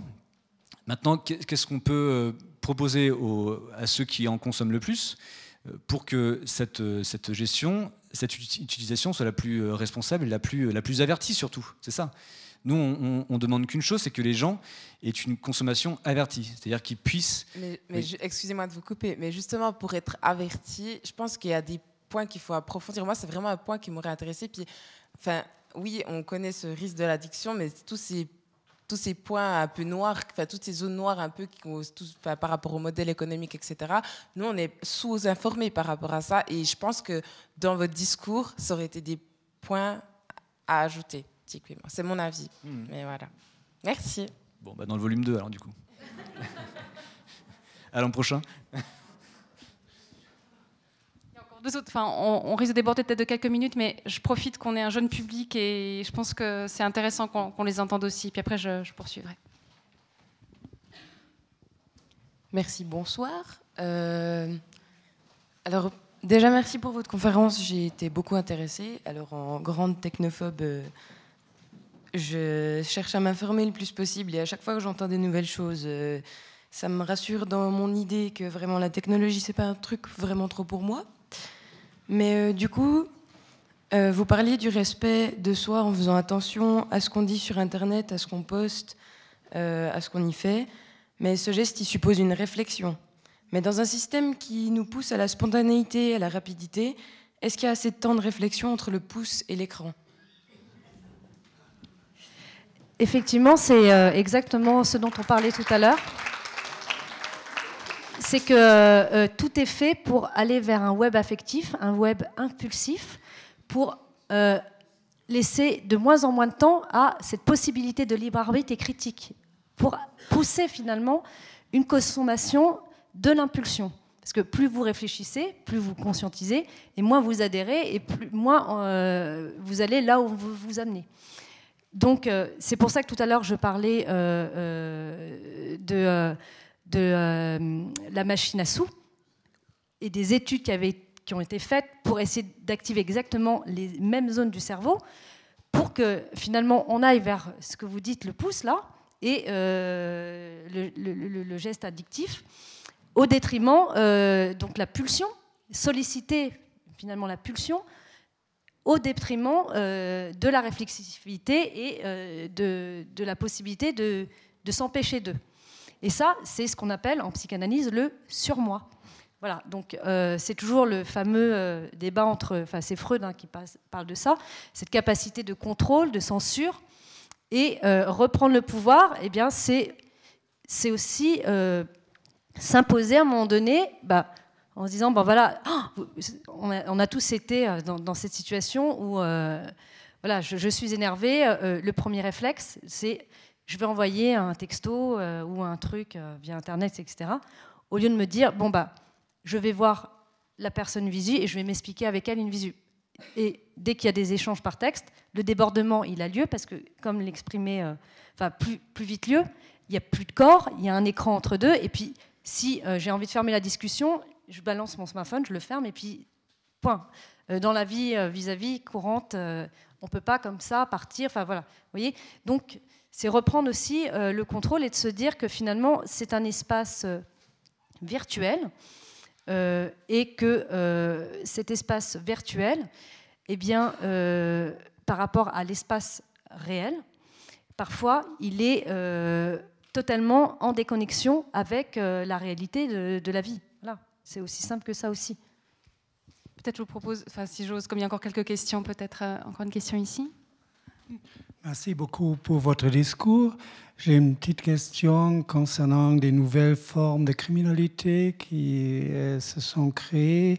Par exemple, de euh, créer des fausses identités. Euh, en général, ce sont des gens qui sont situés dans des pays assez éloignés, qui font semblant de tisser une relation sentimentale avec des gens. Et après ces gens sont euh, extrêmement exploités au niveau pécuniaire hein, ou bien d'autres formes de criminalité que les jeunes euh, euh, qu'on essaye de tisser des liens avec des jeunes, jeunes enfants et puis faisant semblant qu'on a le même âge et puis, ce sont des réseaux pédophiles qui essayent après, d'une manière atroce, d'exploiter des, euh, des enfants. Euh, bah, c'est sûr que tout ça existe. Il y a, même euh, on a ce qu'on appelle le dark Internet.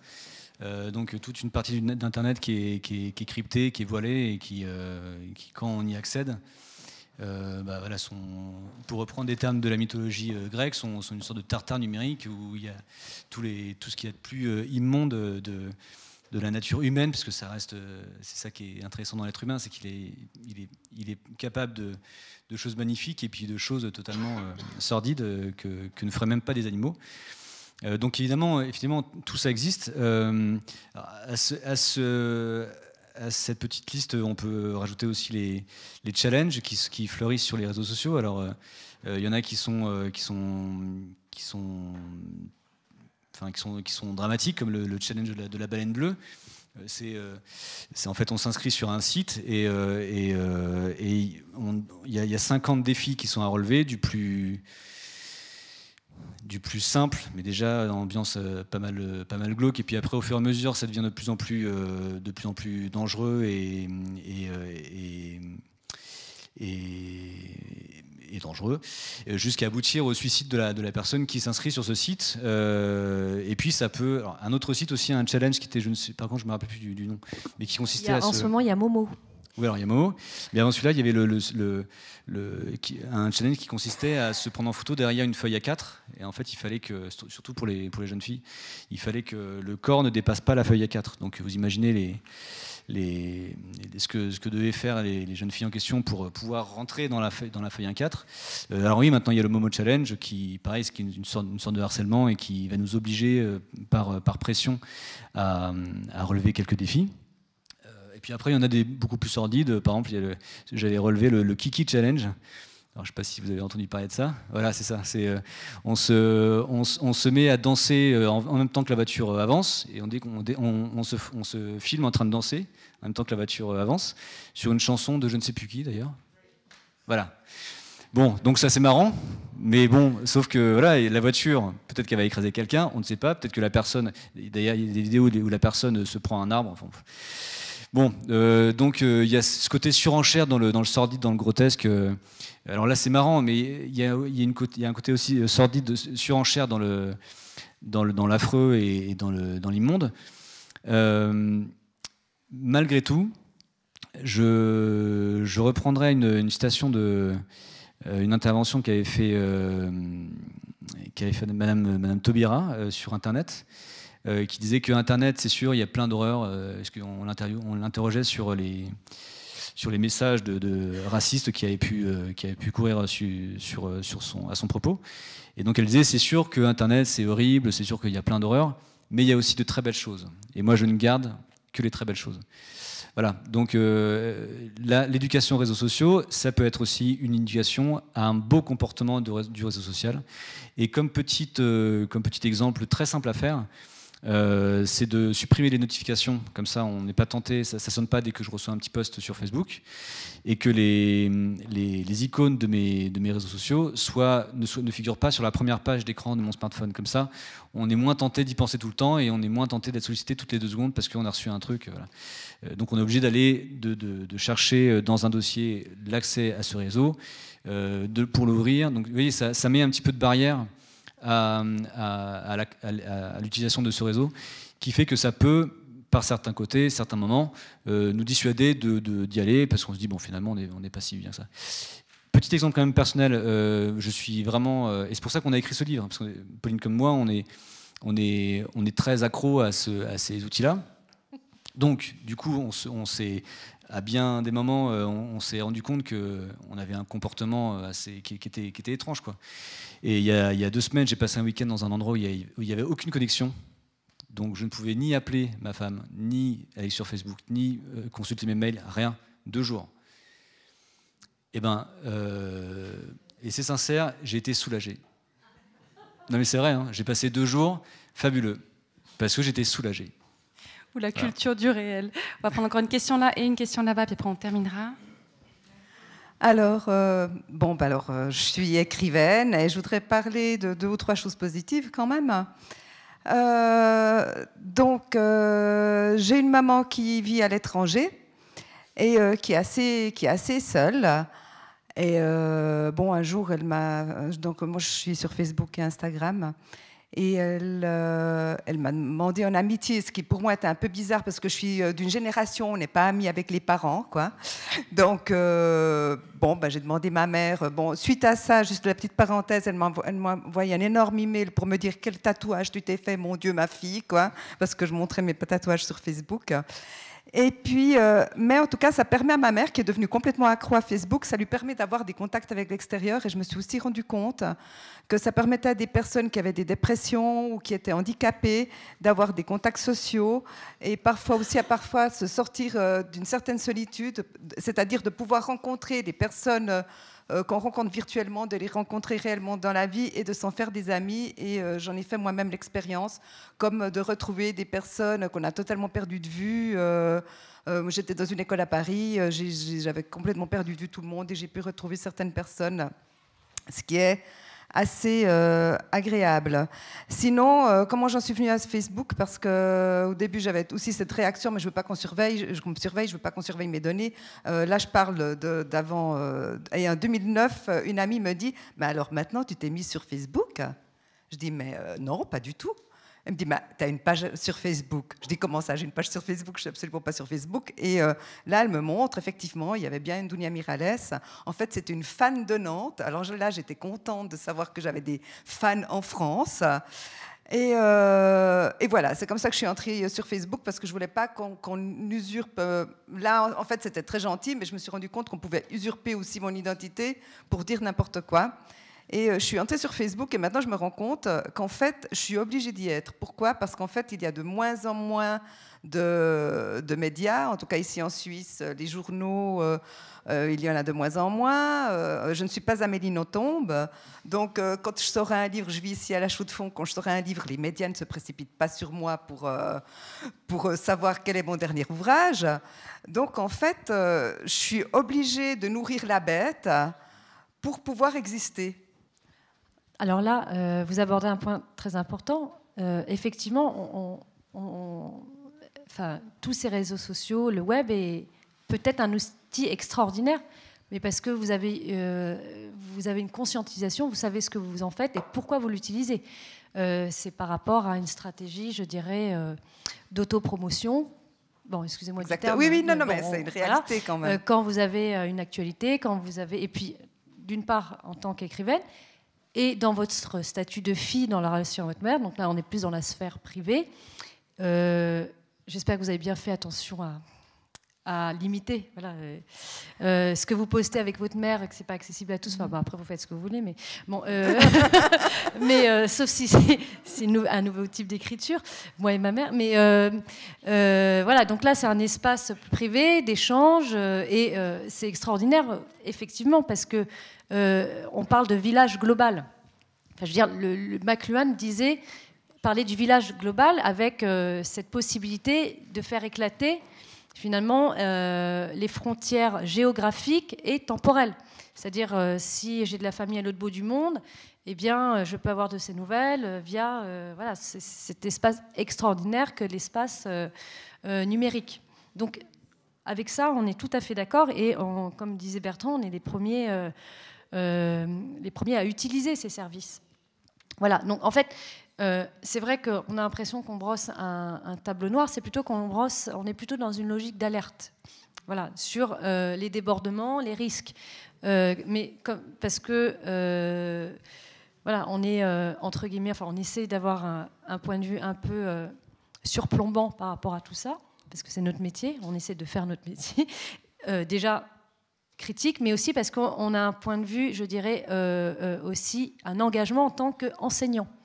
C'est-à-dire voilà, de- d'essayer de, euh, alors au-delà de nos publics euh, étudiants ou collégiens ou autres, on se dit, ben voilà, c'est- important aussi de, de pouvoir être en discussion, en débat autour de ces questions qui, euh, sont, euh, qui, qui nous concernent tous en fait. Voilà.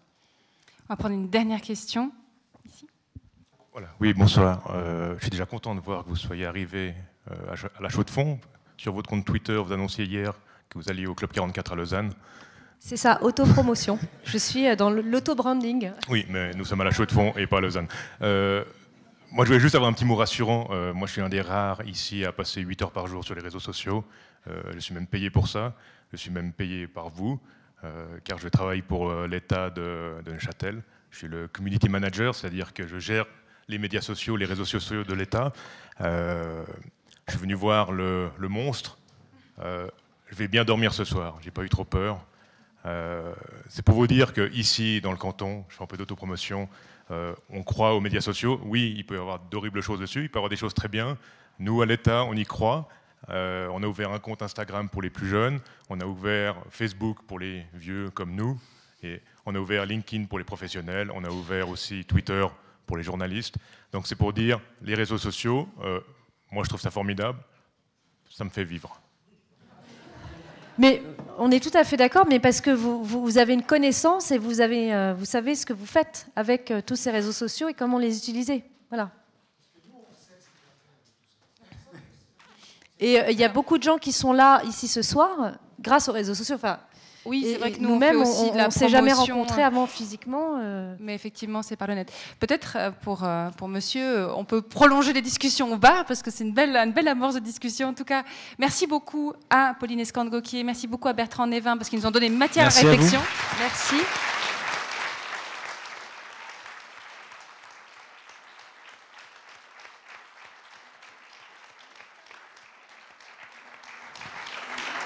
Merci à vous, public, d'être venu, d'avoir eu cette curiosité d'affronter le monstre, en voyant qu'on on a été dans la nuance. Et puis ben voilà, le bar est ouvert, le livre sont là, des moyens très concrets de se rencontrer sont là. Merci à toutes et bonne fin de soirée. Et tous.